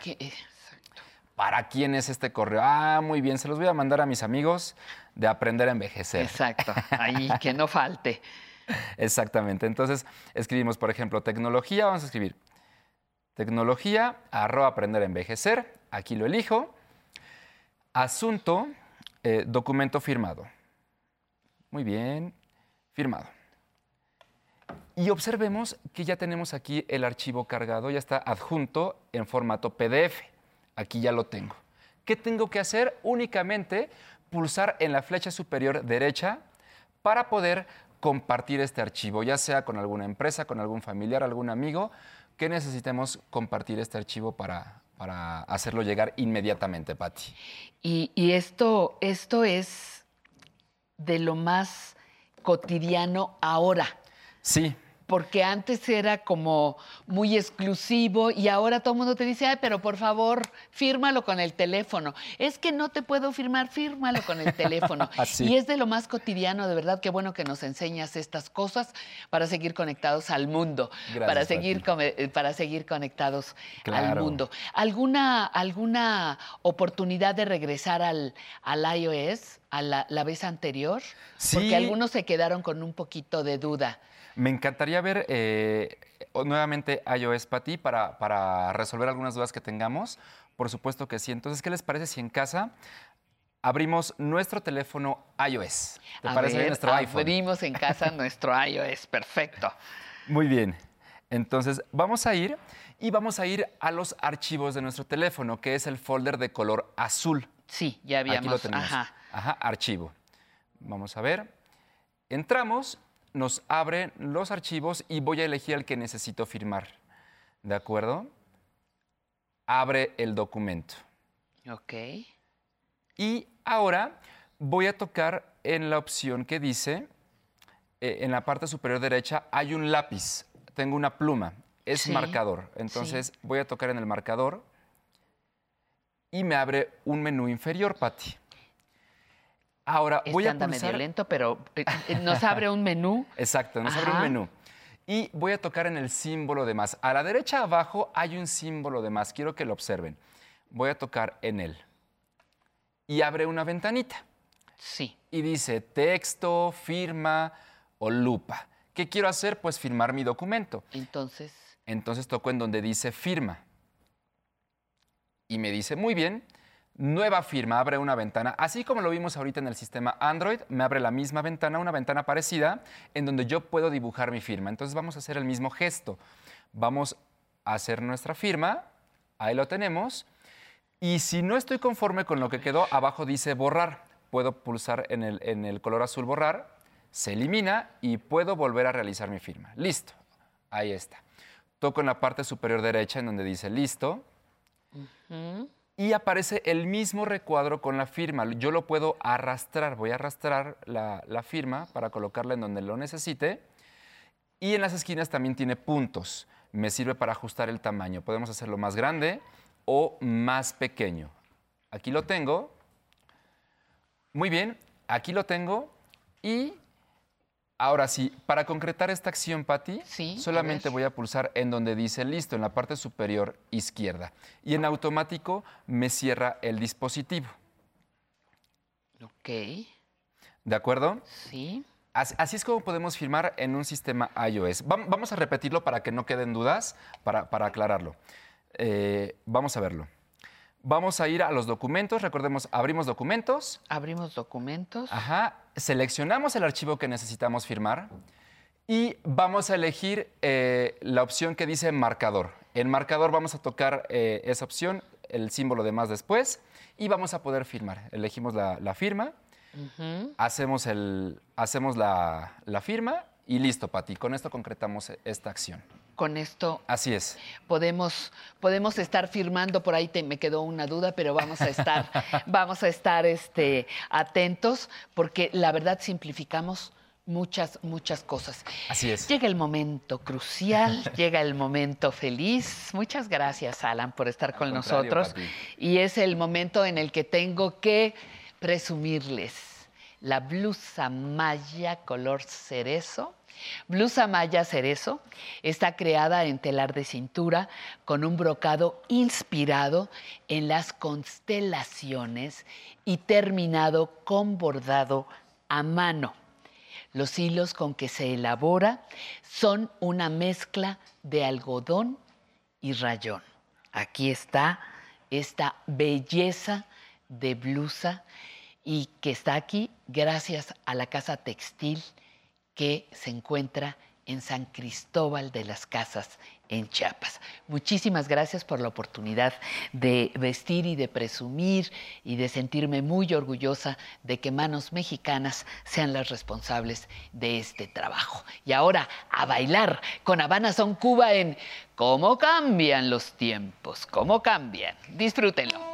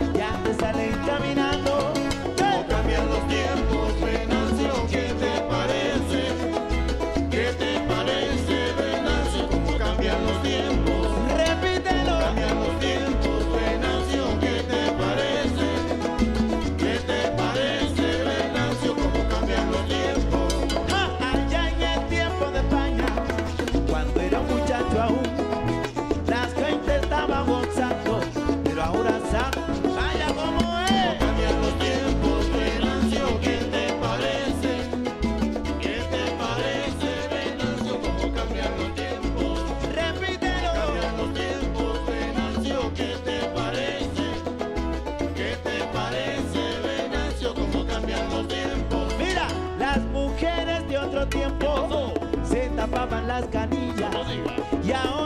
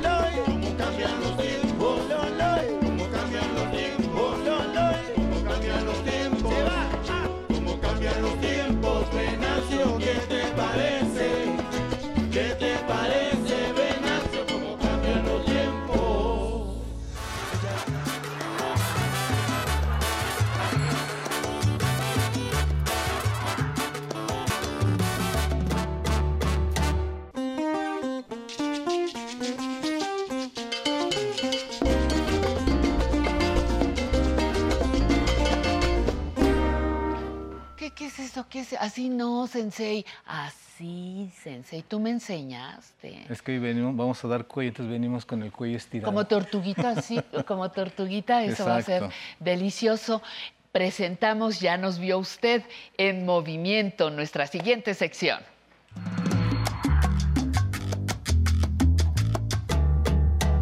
Ahora sí, muy formales, Sensei, porque vas a hablar de... Rectificación cervical. ¿Qué es eso? Es la columna vertebral que las vértebras que tenemos en el cuello. normalmente tenemos una curvita y esa curvita se va degenerando por posturas, por vicios y ahí se dice que se rectificó. vamos a hacer ejercicios para alinearnos de nuevo y caminar Derechitos. Presumidos. Derechitos y presumidos. bueno, muy bien. Adelante, te, observamos.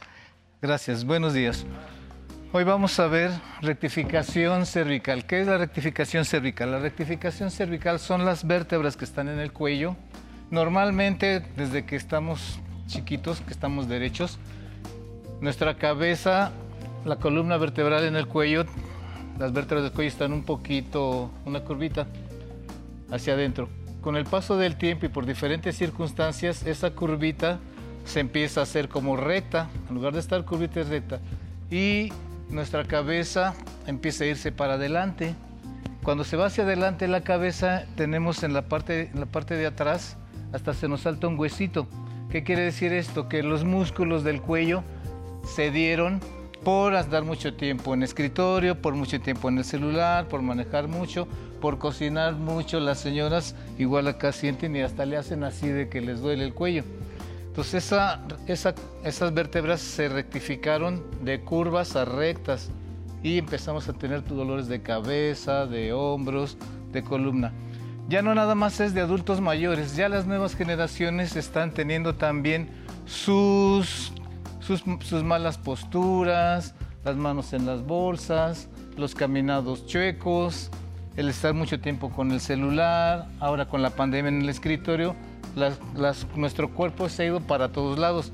Lo que vamos a hacer ahora es hacer ejercicios que nos van a ayudar a rectificar nuestras cervicales, ¿vale? Vamos a estar en una silla estable, sentados, vamos a ponernos derechitos, vamos a ver cómo nos afecta el tener el cuello más rectificado. Vamos a hacer nuestra cabeza hacia adelante un poco, así como caídos, como cuando ven en la pantalla y no ven las letras bien, la cabeza se ha ido así para adelante. Ahí con la cabeza un poquito hacia adelante vamos a inhalar y exhalar. Inhalar y exhalar. Ahora nuestra mandíbula la vamos a hacer para atrás y vamos a enderezar la cabeza a donde debe de ir. De aquí adelante, aquí arriba. Y aquí arriba respiramos. Respiramos adelante. Respiramos arriba. ¿Hay diferencia o no? Arriba se respira mejor porque nuestra garganta, al estar la cabeza hacia adelante, las vértebras, la tráquea, la, la la rechipan un poquito. Entonces lo que vamos a hacer nosotros son los primeros ejercicios. Vamos a decir sí y decir no, muy despacio, hasta donde llegue sin que les duela. Recuerden, si tienen un poco de dolor, hasta ahí. No se trata de sufrir. De lado, despacio, despacio, hasta donde lleguen, forcen un poquito. Muy bien. Ahora la cabeza la inclinamos hacia un lado le inclinamos hacia el otro sin mover el cuerpo, bien derechito su cuerpo. Vamos a decir sí hasta abajo, mandíbula en el pecho, la vamos, vamos a voltear la cabeza hacia abajo, hacia mi pie derecho. Con mi mano derecha jalo mi cabeza un poquito, a donde siento un poquito de tensión y regreso. Va de nuevo. Veo al frente, mandíbula al pecho, giro mi cabeza hacia mi derecha al piso, mi mano derecha del lado contrario a la izquierda, jalo mi cabeza sin mover el cuerpo. Hacemos un poco de tensión, regresamos al centro. De nuevo a la izquierda, mandíbula al pecho, veo hacia el piso, jalo y hacia la izquierda. Regreso. Mandíbula al pecho, giro hacia mi izquierda viendo como a mi tenis izquierdo. Con la mano izquierda jalo la cabeza por la derecha De, son de 10 a 15 segundos. Vamos a hacer nada más nosotros tres. Muy bien. Vamos a estar de frente. Mi mano derecha la pongo abajo de mi clavícula y giro mi cabeza hacia la derecha. Va de nuevo. A ver, sin la mano, giren su cabeza hacia su hombro derecho hasta donde llegue. Van a ver que giran mucho, ¿verdad? Ahora, cuando manden su mano abajo de la clavícula, tenemos, em, empieza el pecho. Los dedos entierren los tantitos haciendo presión. Y giren otra vez hacia su hombro derecho. Ahí van a girar menos, ¿verdad? regreso al centro. De nuevo, último a la derecha, regreso al centro. Cambio de mano, agarro mi pecho con la izquierda, presiono mi pecho con los dedos y giro hacia mi hombro izquierdo. No van a llegar tan lejos porque estamos apretando este músculo y desde ahí nace el músculo del cuello. Muy bien. Siguiente, vamos a agarrar viendo hacia la izquierda y nuestro músculo del cuello de aquí lo vamos a ir apretando. Lo vamos apretando. Y ya que lo apretamos, mi brazo derecho lo extiendo hacia la derecha y regreso. Aflojo todo al frente, voy de lado, aprieto esternocleidomastoideo se llama, el musculito del cuello. Este es bien importante. Mi mano derecha de lado, estiro uno, dos, tres, regreso al centro. Uno más, apretamos bien el musculito del cuello. Vista hacia la derecha, hacia la izquierda. Y mi mano derecha a la derecha, bien estiradito. Y ahí se estira todo hasta duele por la nuca. Y cambio. Volteamos a la izquierda, a la derecha su cabeza. Mi mano derecha del lado izquierdo del cuello. Aprieto el musculito de aquí. Y estiro mi brazo regreso al frente, aprieto, volteo hacia la derecha, aprieto mi músculo y al frente. Muy bien. Ahora vamos a poner manos en la nuca y voy a estirar hacia adelante. Presiono mi cabeza hacia abajo y regreso. De nuevo, hacia el frente abajo y regreso. Uno más, abajo. Y regreso. Lo pongo del lado derecho. Brazo derecho en la oreja izquierda y jalo hacia el costado. Y regreso. Uno más. Jalo hacia mi derecha todo. Y regreso. Cambiamos mano izquierda en la oreja derecha arribita. Sin mover nada, jalen a donde lleguen. Contamos hasta 5 y regreso. Uno más, jalo y regreso. Ahora tocamos nuestros hombros y vamos a hacer hacia el frente. 2, 3, 4 y 5. Hacia atrás. 1, 2, 3, 4 y 5. Muy bien, otra vez hacemos un círculo con la cabeza hacia un lado, hacia el otro lado y al frente y atrás.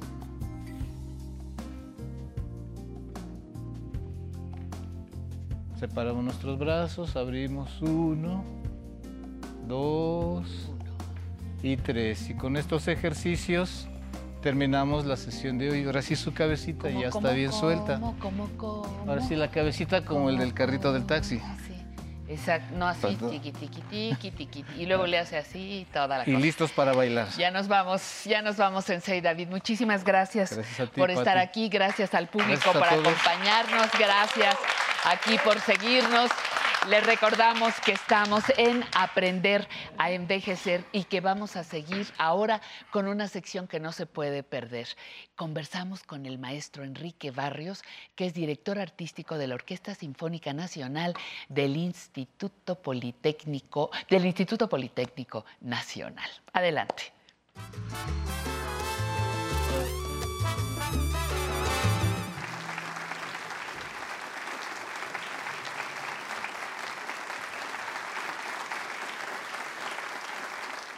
Tenemos muchas preguntas para nuestro entrevistado el día de hoy. ¿Qué se tiene que hacer para llegar a ser director de orquesta? Pero la pregunta que más nos interesa en este espacio es qué se necesita para continuar tu vida activa como director de orquesta.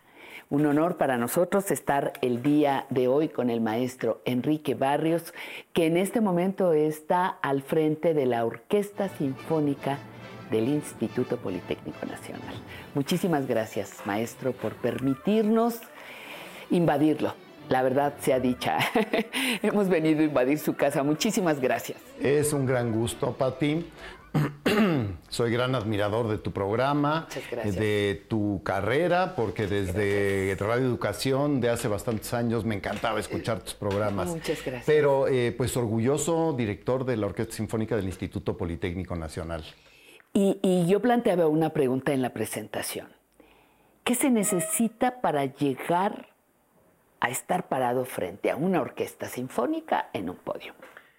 Pues eh, lo que se necesita es estudio, mucho estudio, mucho estudio para poder leer las partituras eh, con, fluidez y poder entender todo lo que dejó el compositor o la compositora en esa, en esa partitura y para poder ser el abogado del compositor. Por un lado, es uno el abogado porque lo tiene que defender a que sea tocada su obra de la manera que la escribió. Y luego tiene que ser el intérprete del compositor o compositora, porque entonces ahora hay que tratar de decir lo que uno entiende que quiso transmitir con esa música. Se me ocurre que puede ser muy imponente y requiere de, de una preparación especial pararte frente a músicos profesionales en el podio y todavía decirles de cómo va el asunto. Eh, pues es que el director de orquesta o la directora de orquesta nos tenemos que preparar muy bien, teóricamente primero. Tenemos que estudiar la armonía, contrapunto, fuga, orquestación, análisis, además de los instrumentos. Eh, uno tiene que dominar por lo menos un instrumento para poder eh, tener la musicalidad bien, bien educada, bien entrenada. Y luego de eso, pues hay que aprender también el análisis eh, de lectura de las partituras para poder ser el abogado del compositor. Exacto. Y poder cuidar que se toque cada nota, cada matiz, cada indicación que haya dejado la compositora o compositor y eh, ejecutarla de una manera eh, real, eh, como, como, el compositor o compositora lo escribieron. Y después viene la parte de investigación de, de la expresión que ¿Qué, sintió esa compositora o compositor? ¿Qué debo de expresar? Pero para eso hay que meterse dentro de la obra y meterse, quiero decir, cantar cada melodía, analizarla, volverla a cantar, darle con, una intención, con otra, hasta que encuentras, eh, a lo mejor en la partitura o a lo mejor en escritos de la compositora o compositor. Vas y te pones a leer las cartas, los biógrafos, lo que dicen, y llega un momento en que dices, ya le entendí ya le entendí y, este, y así, la voy a, así la voy a entregar.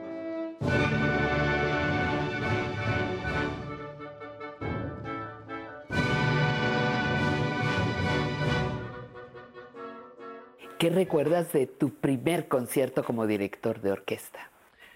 Pues recuerdo que fue en París, eh, con la orquesta de amigos y amigas que tenía este, en la residencia donde, donde, donde vivía. Éramos 100 músicos de 50 franceses, 50 de diferentes países. del mundo que Y allí formé mi primera orquesta y ahí hice mis primeros conciertos. Así que mi debut fue en París, si lo quieres ver de esa manera. sí, sí. Eh, y eh, ya después mi primera orquesta como director titular fue la Orquesta de la Ópera de Bellas Artes. ¿Qué beneficios trae estudiar en el extranjero? En el caso específico tuyo, música. Eh, pues yo escogí ir a estudiar a París, mi primer posgrado. Sí. Y eh, la, primera parte estuvo aquí en México. La primera parte la hice en México. En México estudié en la UNAM, música, composición y matemáticas en la Facultad de Ciencias. Tres años, porque ya no me alcanzó la vida ni el, sueño, ya no podía con las dos carreras. Así que es, carrera trunca la de matemáticas, pero estuve en las dos.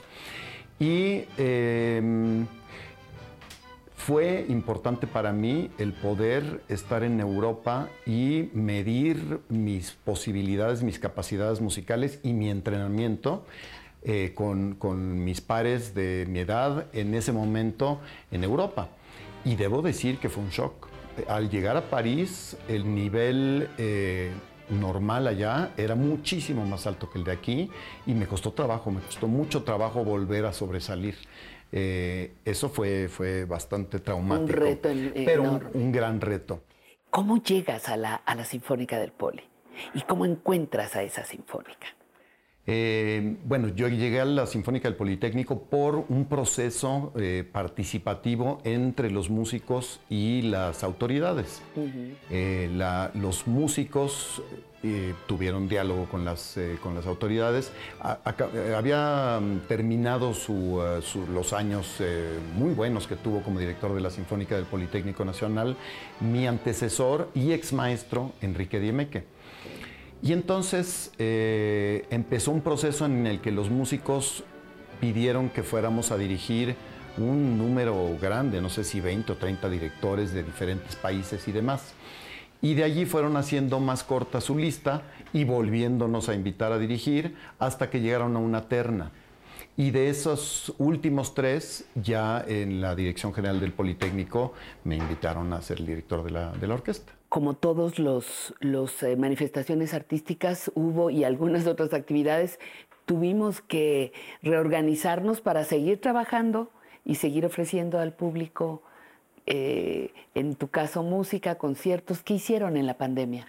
Bueno, número uno, eh, somos muy privilegiados, la Sinfónica del Politécnico y yo, de que podemos estar en contacto con nuestro público los sábados a las 2 de la tarde. Entonces, eso nos ha mantenido en contacto con, con, nuestro público, pero también hemos estado en redes sociales, hemos estado teniendo videos este, individuales de músicos de la orquesta, hemos tenido también pues, eh, coloquios, hemos tenido eh, mesas de reflexión, hicimos algunos videos cada quien desde su casa cuando estaba el, máximo, de, la, De, la, de, la, pandemia, e hicimos el Mambo Politécnico, hicimos Dios Nunca Muere, este, e hicimos algunos eh, videos que tuvieron mucho éxito. Hicimos algunos cursos. ¿De Avándaro hiciste algo? Ah, bueno, eso lo hicimos producción especial para Canal 11, Avándaro Sinfónico.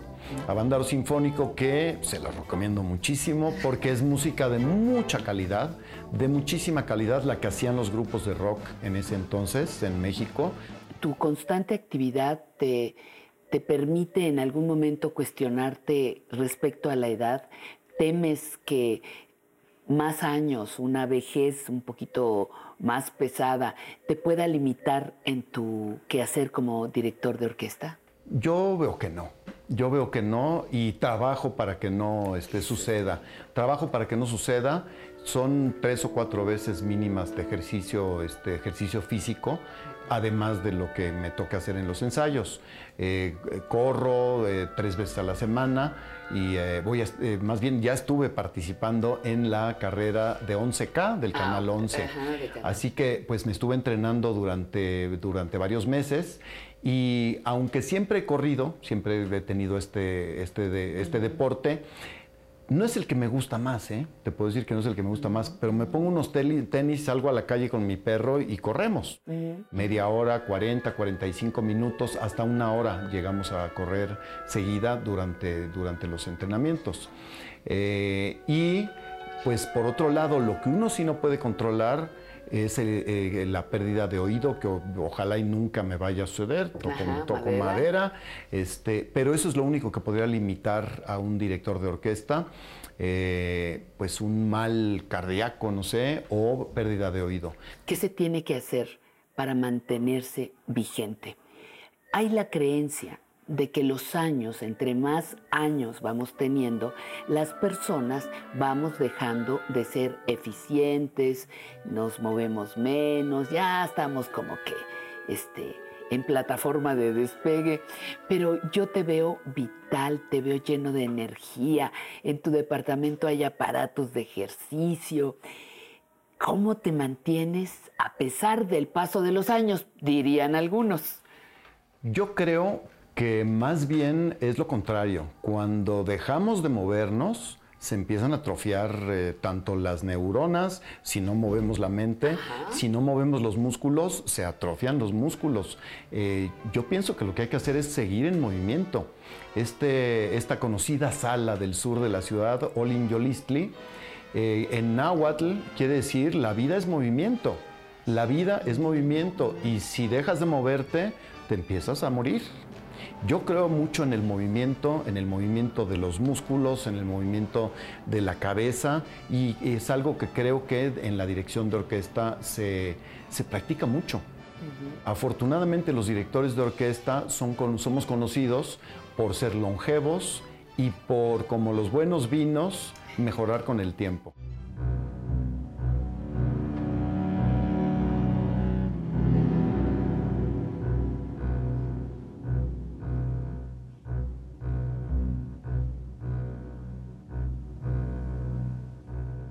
Finalmente, ¿hay en tu, en tu vida eh, una persona mayor que te inspire?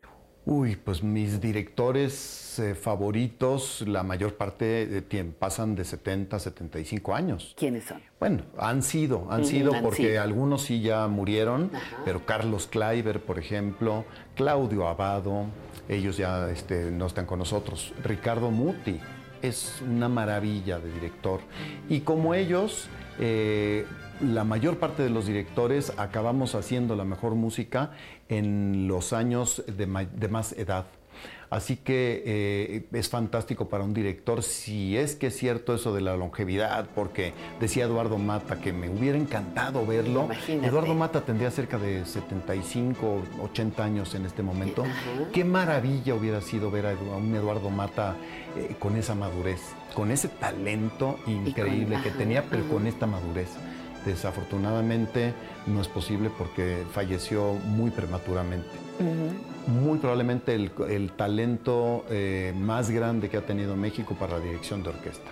Pero bueno, eh, esas, son, mis inspiraciones y pues yo quiero llegar a los 95 dirigiendo, eh, ojalá con la Sinfónica del Politécnico. Exactamente. Pues maestro Enrique Barrios, muchísimas gracias por permitirnos conversar con usted y a ustedes que están en casa les agradezco el tiempo que prestaron para conocer a un importante, importantísimo director de orquesta, Enrique Barrios, que está al frente de la Orquesta Sinfónica del Politécnico Nacional. Buen día.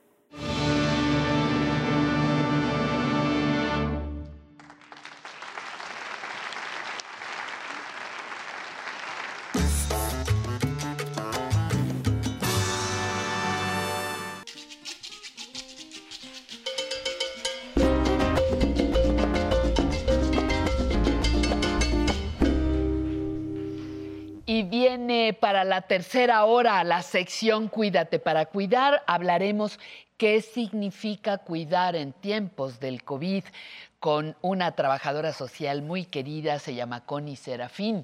Recuerdos vivos con Emilio. Tendremos a David Leiva, poeta.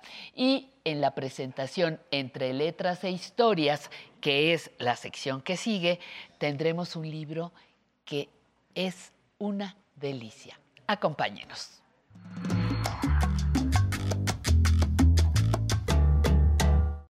Y aquí está, aquí está en mis manos La ciudad que ya no existe, de Carlos Villasana, cronista, que está con nosotros aquí. Carlos, bienvenido, muchísimas gracias por estar aquí, primero. Y segundo, por regalarnos este trabajo maravilloso que Editorial Planeta te, te publicó recientemente, La ciudad que ya no existe. ¿Qué vamos a encontrar en ella?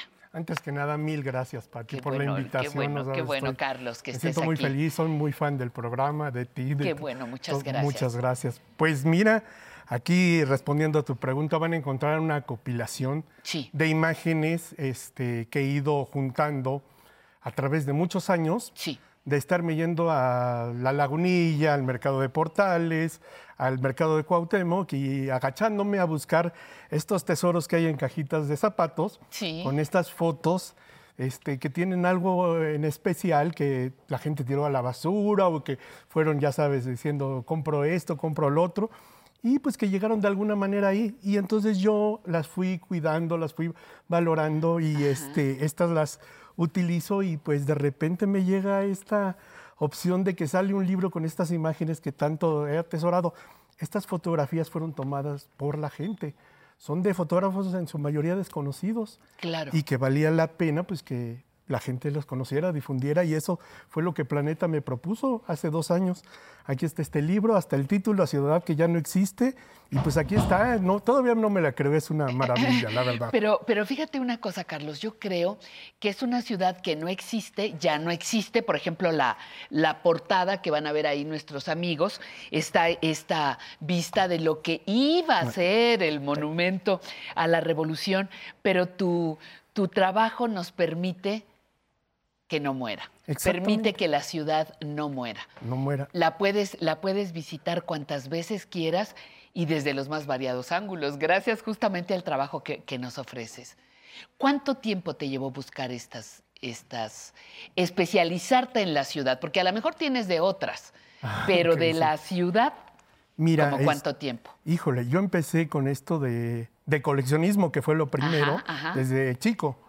Yo, o sea, ¿Qué, cuando iba con mis papás. ¿Qué has coleccionado? Pues mira, a mí me gustaban mucho los, los este, folletos, las revistas, los periódicos viejos, cosas antiguas. Esto viene de mis papás, que también iba yo con ellos ahí.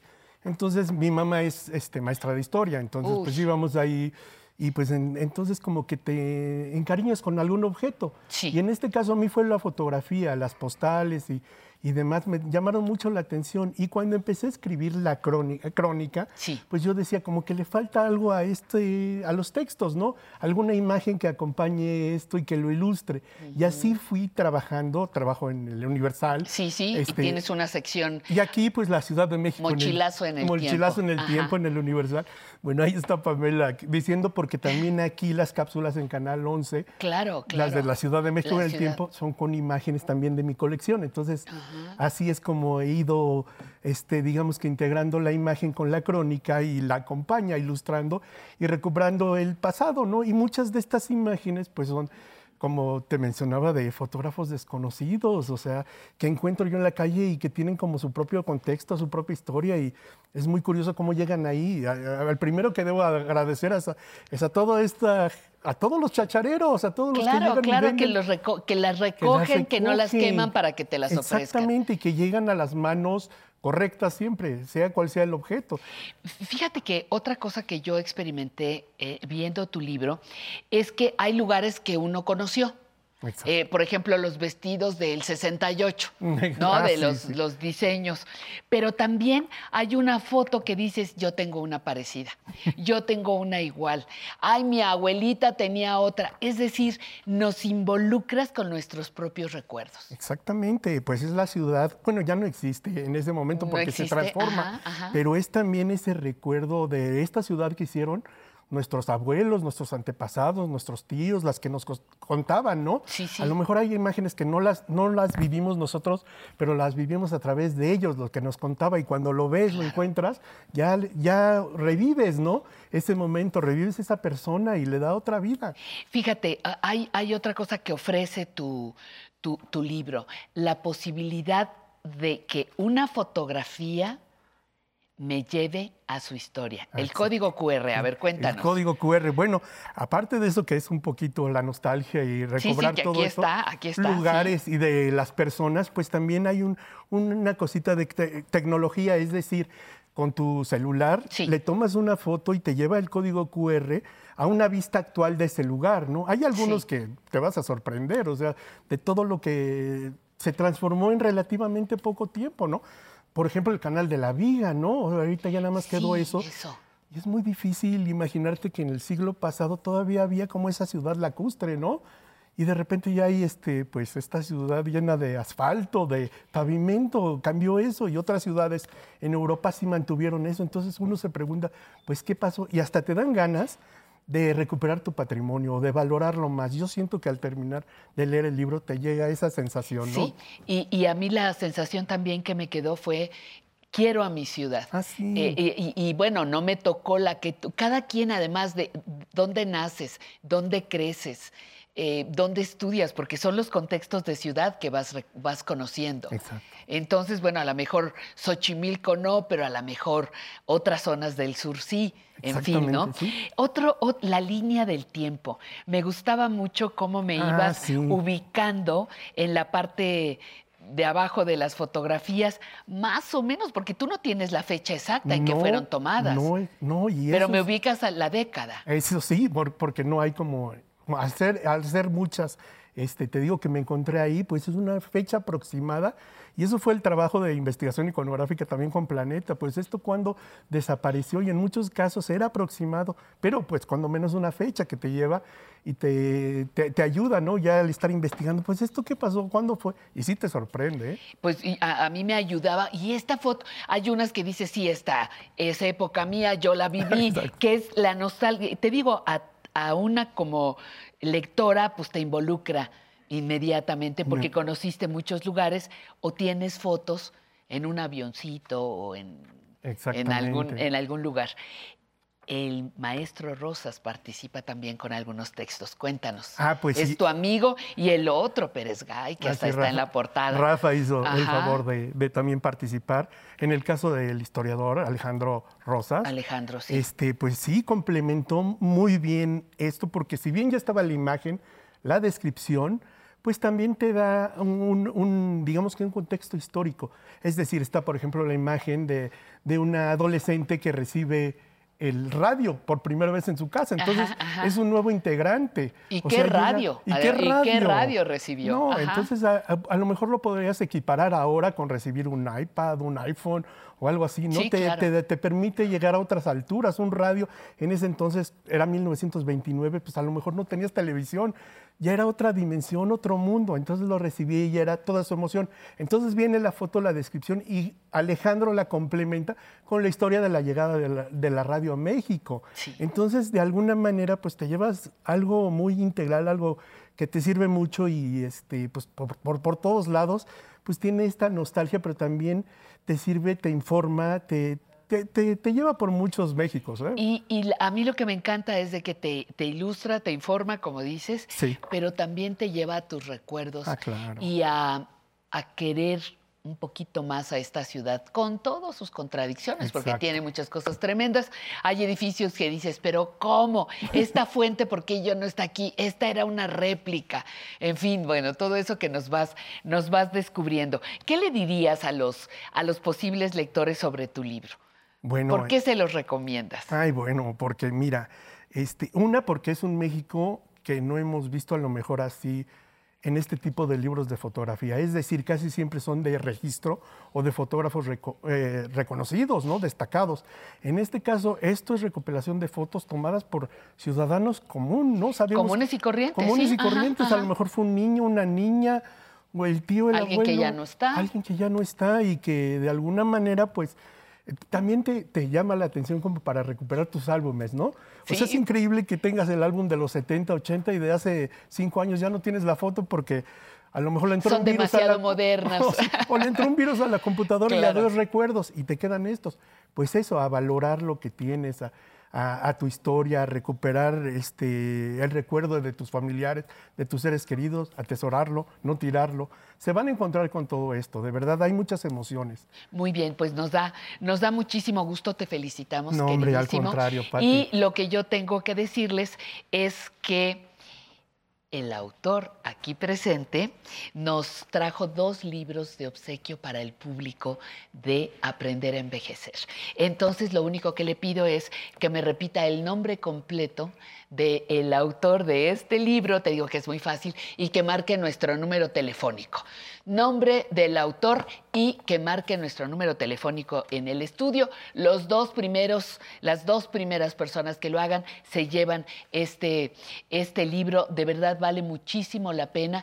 Y si usted no es de las personas agraciadas, no hay ningún problema. Búsquelo, cómprelo porque es una muy buena inversión, es un muy buen regalo para usted misma como persona mayor o para, para obsequiarlo a otras, a otras personas. ¿Cuánto tiempo, ya para finalizar, cuánto tiempo te llevó a armarlo?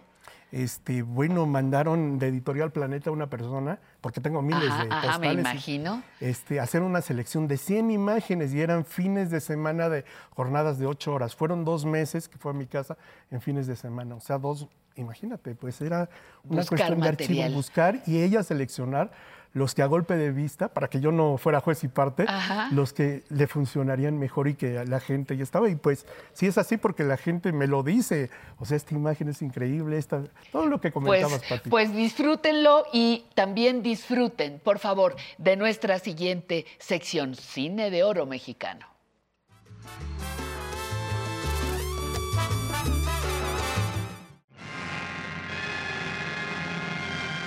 Cine del Once presenta El Mil Amores y La Familia Pérez. Las películas perfectas para recordar a Pedro Infante en su natalicio y a Joaquín Pardavé en una de sus mejores actuaciones.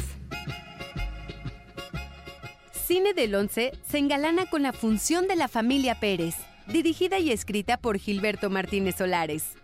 Esta película es otra de las grandes comedias de la época del cine de oro creo que nos olvidábamos de alguien. Tiene de todo. Además de provocar carcajadas, Joaquín Pardavé es Gumaro, un despistado, toñal y noble oficinista. y doña Sara García es Natalia, una tiránica matriarca. La pequeña señora de Pérez. Desde la presentación inicial de los otros personajes, nos vamos metiendo en un cuadro de la época. Una familia de tantas en una ciudad en expansión. Venía yo colgar. En esta gran comedia aparecen las batallas cotidianas y los prejuicios de los Pérez, las ilusiones que tenían los habitantes de una urbe cada vez más poblada y un retrato de la posguerra. Por si fuera poco, Joaquín Pardavé despliega una de sus mejores actuaciones con el personaje de Gumaro Pérez, que parece simple, pero que en realidad posee una psicología. Doña Sara García, la abuelita de México, hace la mancuerna perfecta con su gobernante marido. Yo sí estoy a punto de estallar, de esfumarme, de derrumbar.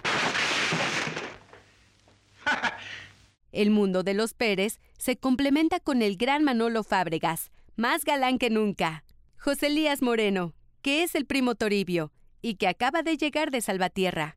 Algunas de las hijas serán las estrellas del cine del futuro. Beatriz Aguirre. Buenas noches, Rosa. Lilia Prado. Buenas noches, Felipe. Aquí tenemos. Y Alma Rosa Aguirre. La familia Pérez también es ideal para la preparación de una gran época moderna. Descúbrelo en el final de la película. No debemos olvidar que el espíritu cristiano, ese espíritu de amor y de bondad, hará la felicidad de nuestra familia, de nuestros hogares, los hogares mexicanos. Pero más dicho soy yo. Cine del Once también te invita a disfrutar del Mil Amores, en honor al natalicio de Pedro Infante, el 18 de noviembre de 1917 en Mazatlán, Sinaloa. Un clásico dirigido por Rogelio A. González con un glorioso reparto, Pedro Infante, Rosita Quintana y Joaquín Pardavé. Cuando se estrenó esta película, faltaban tres años para que Pedro Infante encontrara la muerte en un accidente aéreo. Tenía 37 años. Su personaje es Viviano Villarreal, un tamaulipeco que sella su destino en Veracruz y cuyo don Juanismo, a la mera hora, encierra motivaciones nobles. Viviano Villarreal tendrá muchas peripecias. Se verá enredado en su propia intriga romántica y terminará encantado con la paternidad de una niña. El Mil Amores es una comedia que encierra momentos no tan cómicos. No hay bella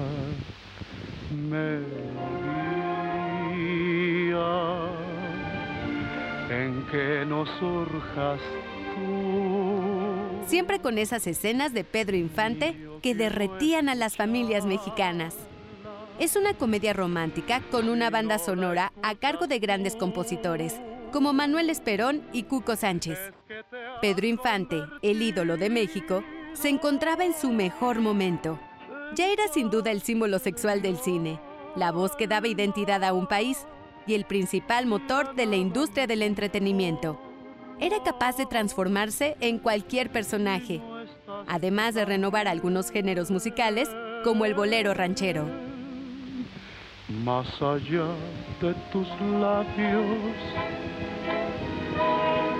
del sol y las estrellas.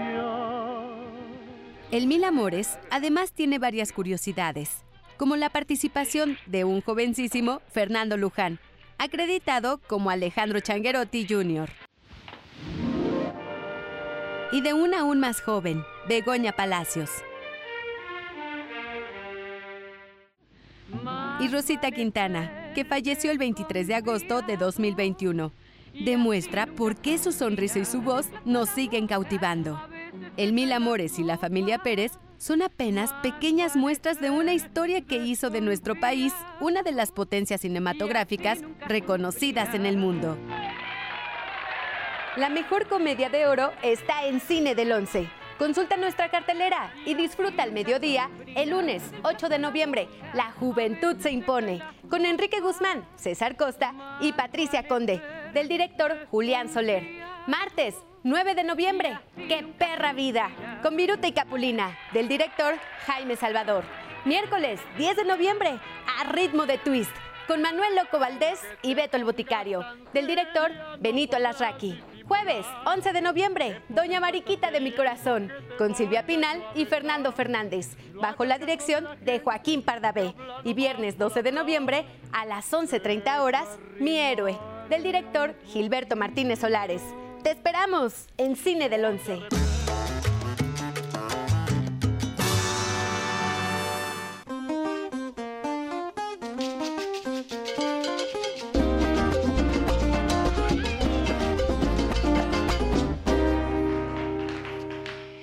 Bueno, pues aquí estamos eh, en este programa que se llama Aprender a envejecer. Aunque usted no lo crea, se puede aprender entendiendo que es parte del ciclo vital. Eso facilita las cosas. Y ahora, ¿qué le parece? Vámonos a la sección Cuídate para cuidar.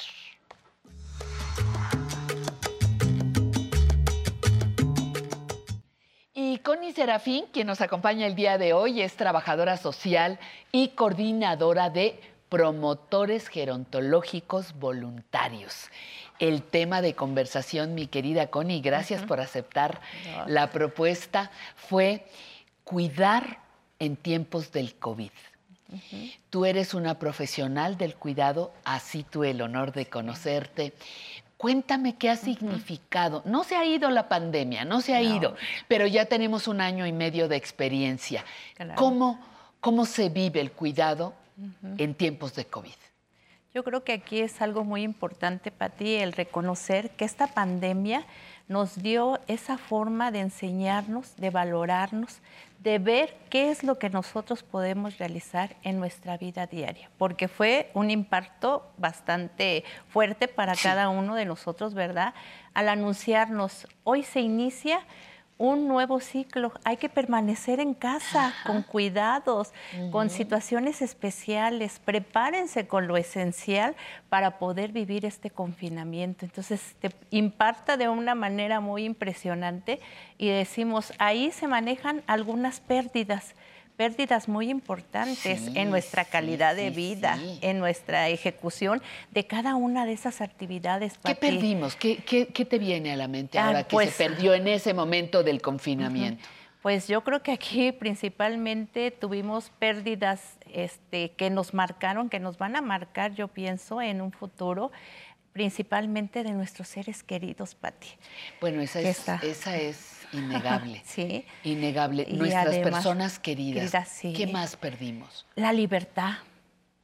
La libertad, porque nos pusieron horarios como adultos mayores al etiquetarnos que éramos las personas más vulnerables, de alto riesgo y te manejaron unos horarios solamente para poder asistir a estos centros comerciales, para adquirir tus cosas básicas. Entonces tu, te truncaron, te cortaron los brazos y dices, ¿y ahora qué voy a hacer? Mi libertad, libertad, de movilidad, mi, independencia. Tu independencia, la decisión de poder entrar a un cine o hacer tal o cual cosa, ¿no? Claro, eh, generó conflictos familiares también al sentirse imposibilitada de no contar con personas que te pudieran apoyar para el cuidado de tus adultos mayores. ¿Cómo reaccionaron las personas que eran cuidadas? Es decir, tú como cuidadora sientes ese, ese, esa presión, pero ¿qué pasa con aquella persona que ya anteriormente no podía ejercer su libertad como ella quisiera o que depende de ti para sobrevivir. Claro, ahí yo creo que se vivió una situación de abandono, de discriminación, Pati, de dadismo, porque las, las hicieron a un lado. Consideraron a veces otras cosas importantes como familiares, ¿verdad? Yo como familiar cuidador digo, pues me voy a dedicar ahorita al cuidado. Yo tuve el cuidado a mis papás, los tengo ahorita actualmente y dices, ¿qué puedo hacer? ¿Qué les puedo ofrecer? Entonces hay que iniciar una capacitación, hay que aprender el cómo podemos realizar, el que ellos sigan activos, el que ellos tengan una movilidad, el que mejoren parte de esa calidad de vida que tienen derecho a continuar a ser en un momento dado personas adultas activas. Eso es. y ellas ellas lo saben, aunque algunas de ellas no lo puedan expresar. Claro. Contamos con el honor de que vengan algunos amigos de tu grupo, el grupo que tú, que tú comandas, y me gustaría reiterar la pregunta, porque creo que nos van a dar ángulos distintos. Si me permites, ¿quién es él? Es Ángel Ramírez Quijano. Ángel Ramírez, ¿tú cómo viviste el COVID? En un minuto y medio, cuéntame qué, qué fue para ti cuidar en tiempos de COVID. Al principio muy difícil adaptarme porque el cuidado que nosotros estamos llevando es en grupos de adultos mayores, este, dándoles cuatro elementos básicos para el cuidado de la persona, que es el físico, el social, el emocional y el cognitivo. Sí. Estos cuatro pues los ayudan a mantenerse activos, saludables, pero cuando nos cortan el presencial, entonces tenemos que recurrir al, ahora sí que a la tecnología, a los grupos sociales de, de tecnología. Y para nosotros no estábamos acostumbrados a ello. Fue muy difícil, muy, muy difícil adaptarnos a esos medios. Y, atrás de ti, Pamela, está Gloria, de aquel lado. Si nos puedes decir, ahora sí, muchísimas gracias, muchísimas gracias. Ahora, Gloria, dinos tú eh, la experiencia, cuidar en tiempos COVID.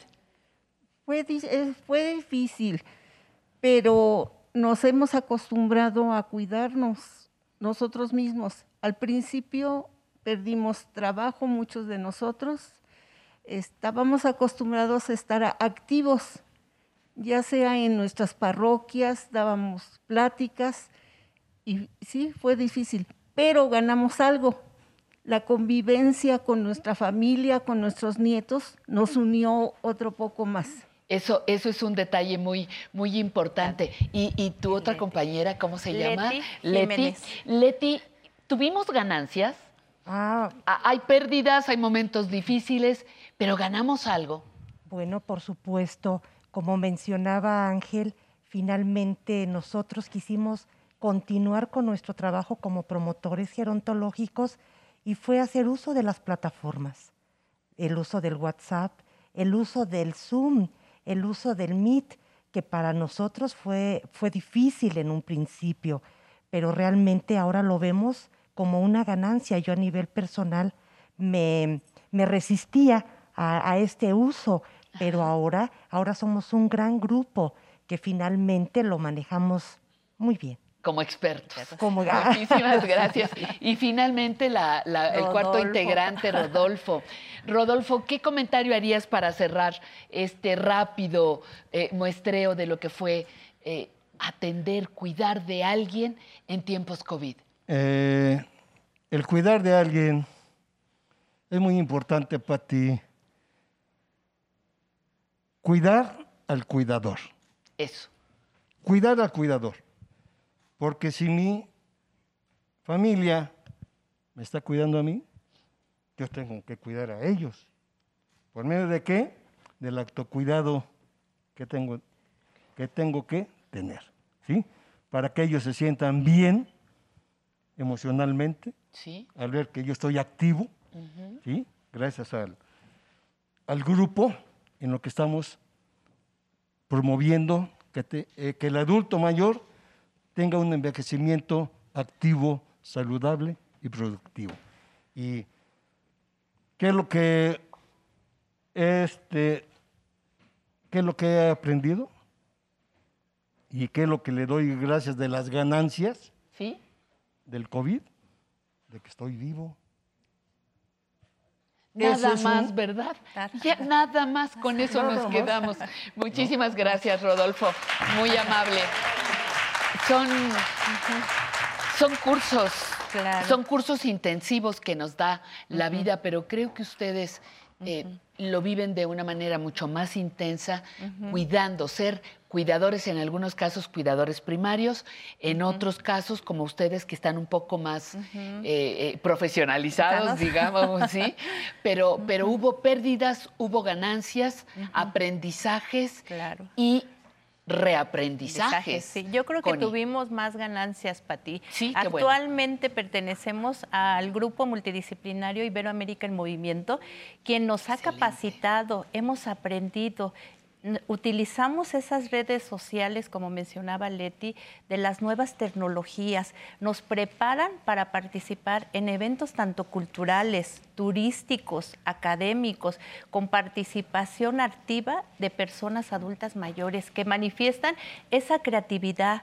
ese entusiasmo, esa confianza de poder ser productivos, activos y saludables. Enfrentarnos porque ahorita yo considero que los adultos mayores ya tenemos voz y somos una generación nueva, una generación nueva que estamos visualizando y estamos creando una mejor vejez para nosotros sentirnos con esa resiliencia, con ese sentido de asertividad y continuar con cada una de las actividades, que no nos callen y además la vejez no es sinónimo de enfermedad, sino al pues, contrario. Ya ves qué discusión se armó con eso.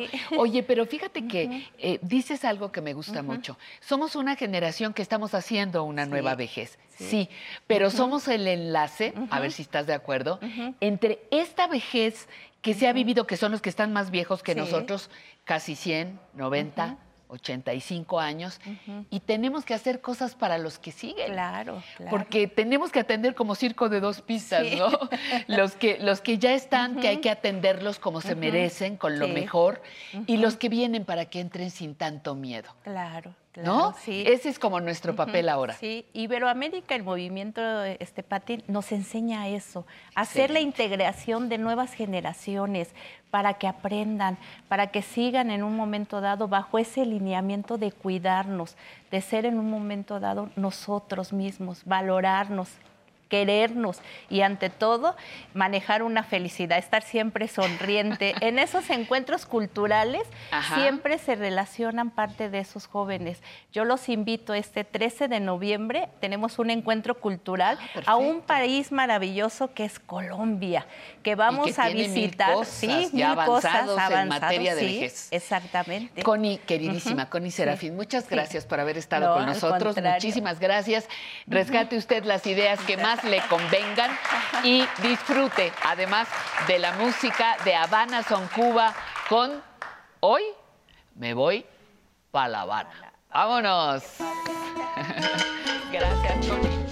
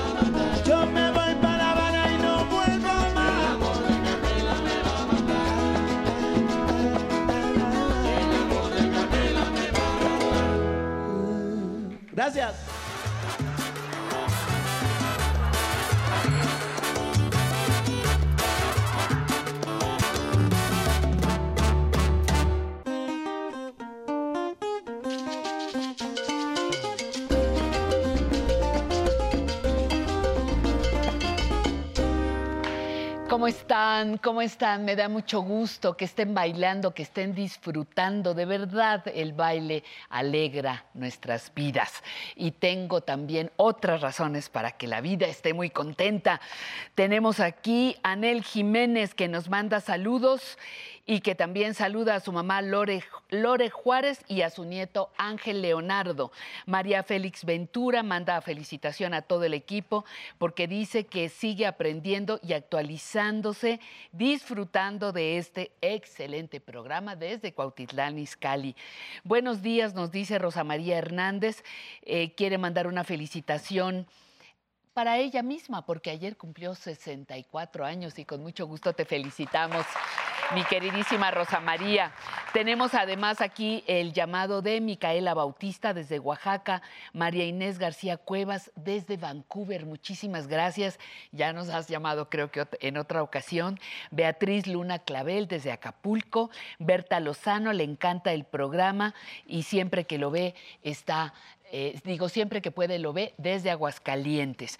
Al señor Joel Vega Marcas dice, ya les he hablado muchas veces, invítenme a bailar, por favor. Claro que sí, don Joel. Vamos a avisarle a nuestro equipo que usted esté en la primera lista para el próximo domingo, para que el próximo domingo nos pueda acompañar. Mateo Martínez Escamilla, desde Poza Rica, Veracruz, de...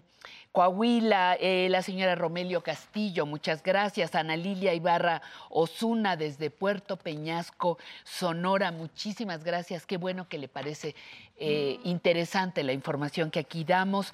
El señor Rubí de Ciudad de México, gracias, recibimos sus saludos. Delia Corral desde Guadalajara, Jalisco, manda saludos a su amiga Galdina Corral. Eh, nos manda muchos saludos Lucía Maza Córdoba de Ciudad de México y también a la señora María de los Ángeles de la Cruz, que hoy cumple 90 años. ¡Wow! Felicidades. 90 años se dice fácil, ¿verdad? Pero ya es, ya es un, un, recorrido fantástico. Marisela Torres Zamora desde Ciudad de México saluda a Silvia López Trigueros de 63 años, muy joven. Faustino Hernández Santana. Eh, vamos a, meter su pregunta, a tratar de, encontrar una respuesta para poder hacer un programa sobre el tema. Jael de la Torre, Francisca Centurión, Silvia Romero, Margarita de Naucalpan de Juárez, desde Quintana Roo nos habló Leticia de Apodaca, Nuevo León, Graciela Julieta Garza, muchas gracias.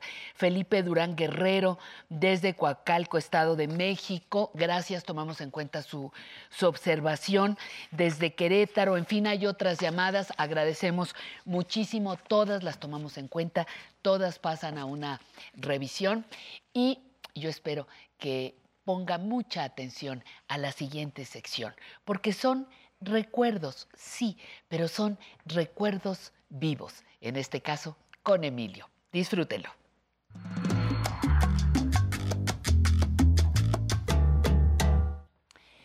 El doctor Emilio Cárdenas Elorduy es doctor en ciencias políticas, pero siempre dejamos recuerdos vivos con Emilio. Así es. ¿Para qué más detalles? No, suficiente. Suficiente, Como muy bien. Napoleón, mira una cosa así. Napoleón.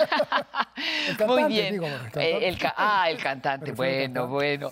Oye, Emilio, ¿quién es el invitado del día de hoy y por qué es importante conocerlo? Mira, esto es muy importante. Acuérdate que hace ya como 25 programas. Sí iniciamos esta participación mía, que me, es un privilegio, con un personaje que significaba el humanismo en el Politécnico Nacional.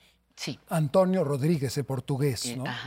Él fue director de cultura y estimular la cultura en la comunidad politécnica durante 20 años más o menos. Un gran escritor, 40 libros sobre arte mexicano, ¿no? amigo de Orozco, de Siqueiro, de todos ellos. Y el programa de hoy es sobre un amigo muy querido, muy querido, que se nos fue hace dos años, por cierto, y que durante más de diez años fue director de cultura de difusión cultural del Politécnico Nacional. De manera que eso es muy importante. Y se llama Daniel Leiva. Y en homenaje a él vamos a platicar hoy. Y en homenaje a su pasión, que es la poesía, es un programa sobre poesía.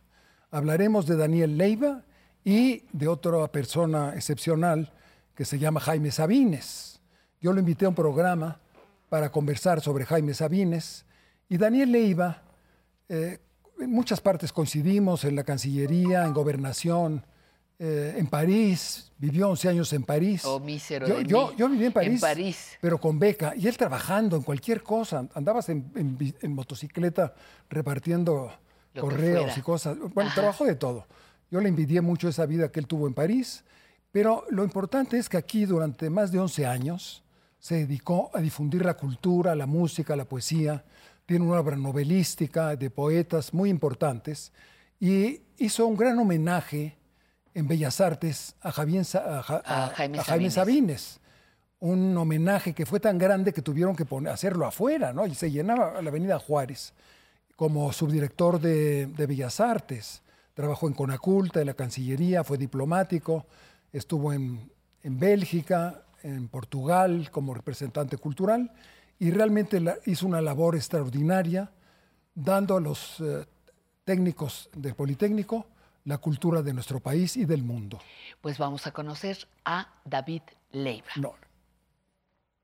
El caso de los poetas mexicanos, en su gran mayoría, incluyendo a nuestro querido eh, Daniel Leiva, es que todos, desde Altamirano, Nervo, Reyes, Sierra, Paz, Gorostiza, eh, Novo, Torres Bodet, eran funcionarios. que también tal vez a diferencia de los demás sí tiene ese negocio familiar y ese amor al terruño.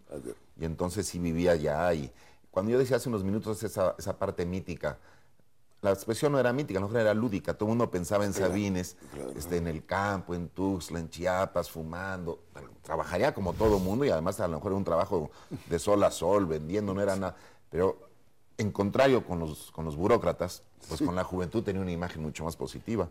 Yo recuerdo cuando estaba en la Cancillería, cuando nos conocimos, que le propuse al doctor Muria, que estaba entonces en, en archivos, que había que hacer una antología de los poetas en la Cancillería, porque la, la política exterior mexicana estaba bien escrita, porque la habían escrito buenos poetas. Claro, eso le daba también, a, a- y hablando un poco de lo que decíamos hace un- unos minutos, esos poetas o escritores que hablaban francés, que hablaban inglés, que leían al- la literatura en- de otros países en lengua original.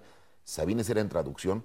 A mí me comenta Sabines que cuando publica sus primeros libros le empezaron a decir varias gentes de que pues, eran casi plagios de Vallejo, que era una influencia de Vallejo, y él nunca había leído a Vallejo.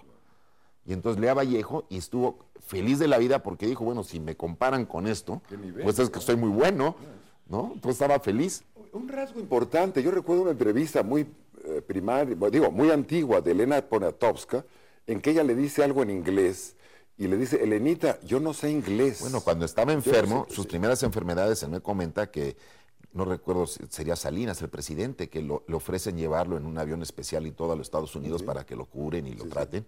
Y él se niega y lo mete en un hospital aquí de Pemex o algo así, porque dice, ¿cómo me voy a quejar en inglés? ¿Cómo les voy a decir? que Y además allá no van a aceptar que me dejen fumar a escondidas y aquí, Claro, aquí me puedo arreglar para aquí- que fume aquí escondidas, ¿no? un gran fumador. Pero su, su miedo era quejarse y que no le entendieran. Así es. Bueno, has hablado, qui- quizá hay dos tipos de, de poetas. Bueno, hay un grupo muy grande, todos al servicio del Estado mexicano, incluyendo a Octavio Paz, que estuvo 22 años de- en la Cancillería. Pero además haciendo aportaciones, Torres Bodet es el primer director de la UNESCO. De la UNESCO, dos veces secretario de Educación y secretario de Relaciones Exteriores, pero quizá con excepción de tres grandes nombres, tú acabas de nombrar, de José Emilio Pacheco, Gabriel Said y Jaime Sabines, ninguno de ellos estuvo en el presupuesto, digamos. Yo creo que José Emilio sí, pero haciendo las investigaciones de antropología Bueno, que hacía abajo y- del y en la castillo. universidad. De Lina. Y, y de la- Lina, y- ¿no? trabajando en la universidad Pero en difusión A lo mejor ¿no? estar en el INA no es estar en el presupuesto. sí. Ahora, había otra cosa para eh, entender un poco más la idea de la poesía en, en Sabines, y tú podrás abundar un poco en esto que recuerdo. Decía Sabines que dos grandes poetas que él admiraba, pero grandes poetas, eran Juan Rulfo y García Márquez. hombres que en su vida han escrito un soneto. Y decía, es que esos son poetas. Sí, es cierto. Entonces, es una visión de la poesía que no tiene que estar en verso. Es una cualidad que está en Botticelli, que puede estar en Chopin, que puede estar en un arquitecto, en, eh, Miguel Ángel. Eh, tú como poeta, haz un poquito de teoría poética, de poética. ¿Por qué decía eso y por qué tiene tanta razón de hablar de poetas que no escriben en verso? Lo que pasa es que para Sabines, como decíamos al principio lo de la piedra, pues la poesía estaba no en un texto o en, un texto escrito en verso libre o no libre, la poesía estaba en todos lados y él la iba encontrando. Sabines sí era una gente que se podía emocionar, eh, aunque parece una cursilada, con el amanecer, con una mujer, con una música, con una obra de pintura, y no tenía que escribir sobre eso. Su emoción era para él y no la tenía que andar transmitiendo a través de una palabra escrita. Sabines era una persona que, eh, bueno, lo primero que dice en Bellas Artes, cuando están todos aplaudiendo, dice, son aplausos que duelen. No, porque empieza, le empiezan a salir las lágrimas. Las emociones en él eran instantáneas, no tenía que andarlas transmitiendo, no tenía que andar pasando por el mecanismo de la reflexión, hacer un análisis y escribir un texto era inmediato. Esto es muy importante. Y, perdón, y Rulfo, pues yo con Rulfo y con algunas páginas de, de de Soledad coincido plenamente. son poemas en prosa, como decía Baudelaire. Como decía Baudelaire, Baudelaire decía peligroso como la poesía en prosa. Bueno, pues eh, Rulfo en Pedro Páramo es, es, un poema en prosa, si eso, si acaso es prosa. Claro, claro. Pero eh, hay algo para que entienda, digo, para ayudar a nuestro auditorio eh, Sabines decía que lo que no era vivido, que la poesía era realmente existencial, que tenía, partir, que tenía que partir de experiencias profundas, reales, de la muerte de su padre, de su amor a la tía Chofi, de la muerte de, su madre, de, un acto de amor con una mujer. Era la expresión de su vida, ¿no? la expresión de sus sentimientos. Hay otros poetas que pueden trabajar esto sin estar comprometidos sentimentalmente están trabajando, por decir algo, hablando de uno de los grandes poetas de la lengua, poemas de la lengua española, de Piedra de Sol, por ejemplo. Ahí, sin duda para Octavio Paz, que también era un diplomático, se la estaba rifando con un poema anterior que era Muerte sin fin. Era muy consciente que él iba a hacer un largo poema, y atrás tenía a este poema de Muerte sin fin, y está trabajando su poesía tratando de dar una visión del mundo, una visión de la guerra, del dolor, del amor, de la historia, de Robespierre, en fin, eh, poemas que son visiones del mundo en que sí exigen eh, conocer a Pound, conocer a Eliot, conocer a Mallarmé. A mí me gusta más la parte así de Sabines, más, por ejemplo, acaba de salir en la prensa que Piedra de Sol viene paz de un problema amoroso, una cosa así en un taxi en Nueva York y el ruido del taxi que le hacía, le da el ritmo de piedra de sol y sale piedra de sol. Al final toda la reflexión poética surge de una experiencia y del ruido de un taxi. Rostiza y Sabines, que a lo mejor tiene que ver con el sur y con el trópico, tocan el tema de la muerte de formas totalmente diferentes, pero magistrales las dos. Mayor Sabines, eh, el poema que escribe Sabines a la Para muerte. Mí es el mejor texto de Sabines. De Sabines, un poema largo pues sabes lo que dice este eh, García Scott, dice que es un libro, un poeta, un poema que quizás solo se puede comparar con otros dos, con eh, García Lorca con la muerte de Ignacio Sánchez ah, Mejías y con las coplas, con las coplas de Manrique. de Manrique. Tres monumentos de la literatura española en, ese, en esa línea... Y, además usando el lenguaje más popular, porque por primera vez en, la poesía mexicana se usa la máxima, el máximo insulto que tienen los mexicanos, se usa hablando de la muerte del padre. recuerdo una, frase de José Emilio Pacheco diciendo que eh, Sabines era un poeta tan atrevido y tan audaz que se atrevía a decir la palabra corazón. Pues, bueno, es genialidad de, José Emilio, pero nos da la, frescura de, un poeta. De, como un poeta que está acostumbrado, como José Emilio, a la crítica y a ver la poesía también como una estructura de palabras, como decía Octavio, sabe lo difícil que es para un poeta del tipo de Paz o de José Emilio usar la palabra corazón. Corazón. La palabra amor. Eso, que un poeta de, de esa estirpe se atreva a usarla, mientras que para Sabines era natural. Claro. ¿No? Sí. Pues eh, eh, en esta ocasión hemos tenido eh, el gusto de tener a Daniel Leiva, poeta, novelista, diplomático, por eso está tan, sin duda, familiarizado con esta tradición de los artistas al servicio del servicio público, pero también un hombre que tuvo este vínculo y a quien le debemos el gran homenaje a Jaime Sabines en eh, Bellas Artes, es invitarlos a leer la poesía de Sabines.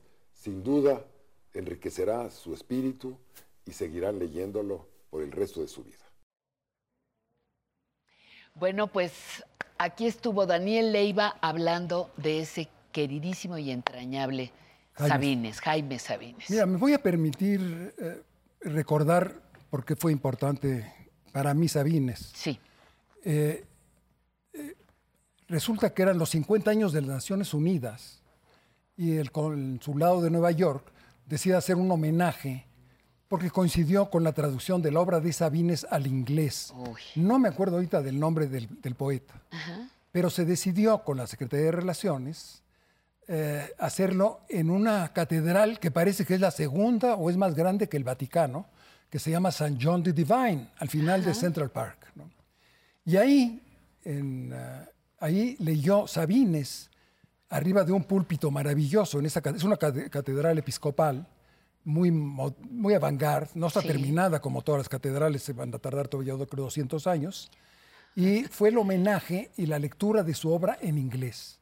Y entonces yo me encargué de llevármelo, de darle la vuelta en Nueva York en helicóptero, de, de convivir con él y su familia y de presentarlo en Nueva York. Entonces, para mí fue una experiencia muy profunda de la vivencia de este hombre tan sencillo, tan... Ah, tan alejado de la pomposidad que, a veces tiene el Servicio Exterior Mexicano, ¿verdad? Ok, ok. Él, vendía, trabajaba en lecherías, trabajaba vendiendo telas, telas, casimires, ¿no? Entonces, una cosa maravillosa. Y ese, es el vínculo que me une. Y afortunadamente pude hacer una película. Algún día la veremos. Conseguía un gringuito y una gringuita que filmaran todo el recital, un poema en inglés y otro en español.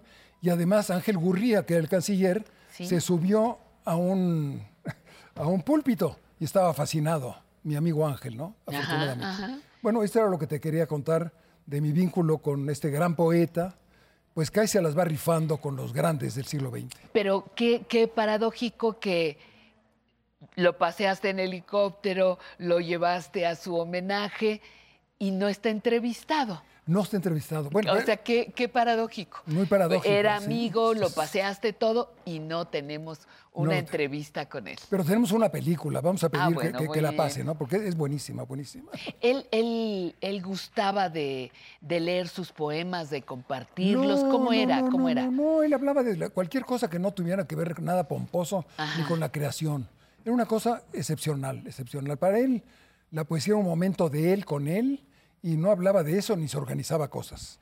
En cambio, México pues le organizó un homenaje increíble y sí me atrevo a decirlo. Le preguntaba una vez a Leiva, ¿cómo le hacen que vaya tanta gente a oírlo? Sí. ¿Lo, lo, llevará el PRI? Decía Octavio. Dice, no, no, es que a todo el mundo le gustan los amorosos. ¿Quién no ha ligado a alguna chava con los amorosos? Bueno, no sé si ahora lo conozco. ¿Cuántas? Pues sí, hay que recomendar que se metan Jaime Sabines, Los, amorosos, y Daniel Leiva, que está ahí toda su obra en la televisión. Muy bien.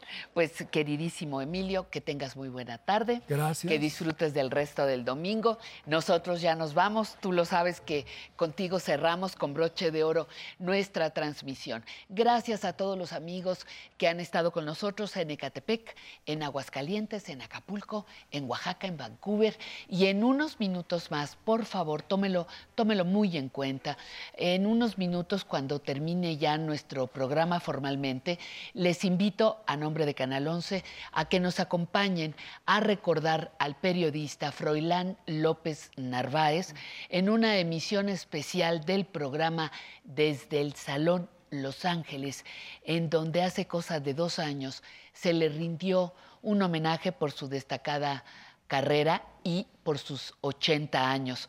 Una carrera como periodista fantástica, pero también una carrera como promotor de la música afroantillana. Entonces quédese después de que concluya nuestro programa con este homenaje desde el Salón Los Ángeles para el maestro Froilán López Narváez, que falleció hace ya algunas horas. Le agradezco el la atención brindada a, nombre de todo nuestro equipo. Recuerden que estamos en Facebook, que estamos en Instagram, recuerden que estamos también en YouTube y que tenemos una cita de domingo a jueves aquí por el 11 para aprender a envejecer. Y para despedirnos, la música de nuestros queridísimos invitados, Son Habana Cuba. Muchísimas gracias. ¡Qué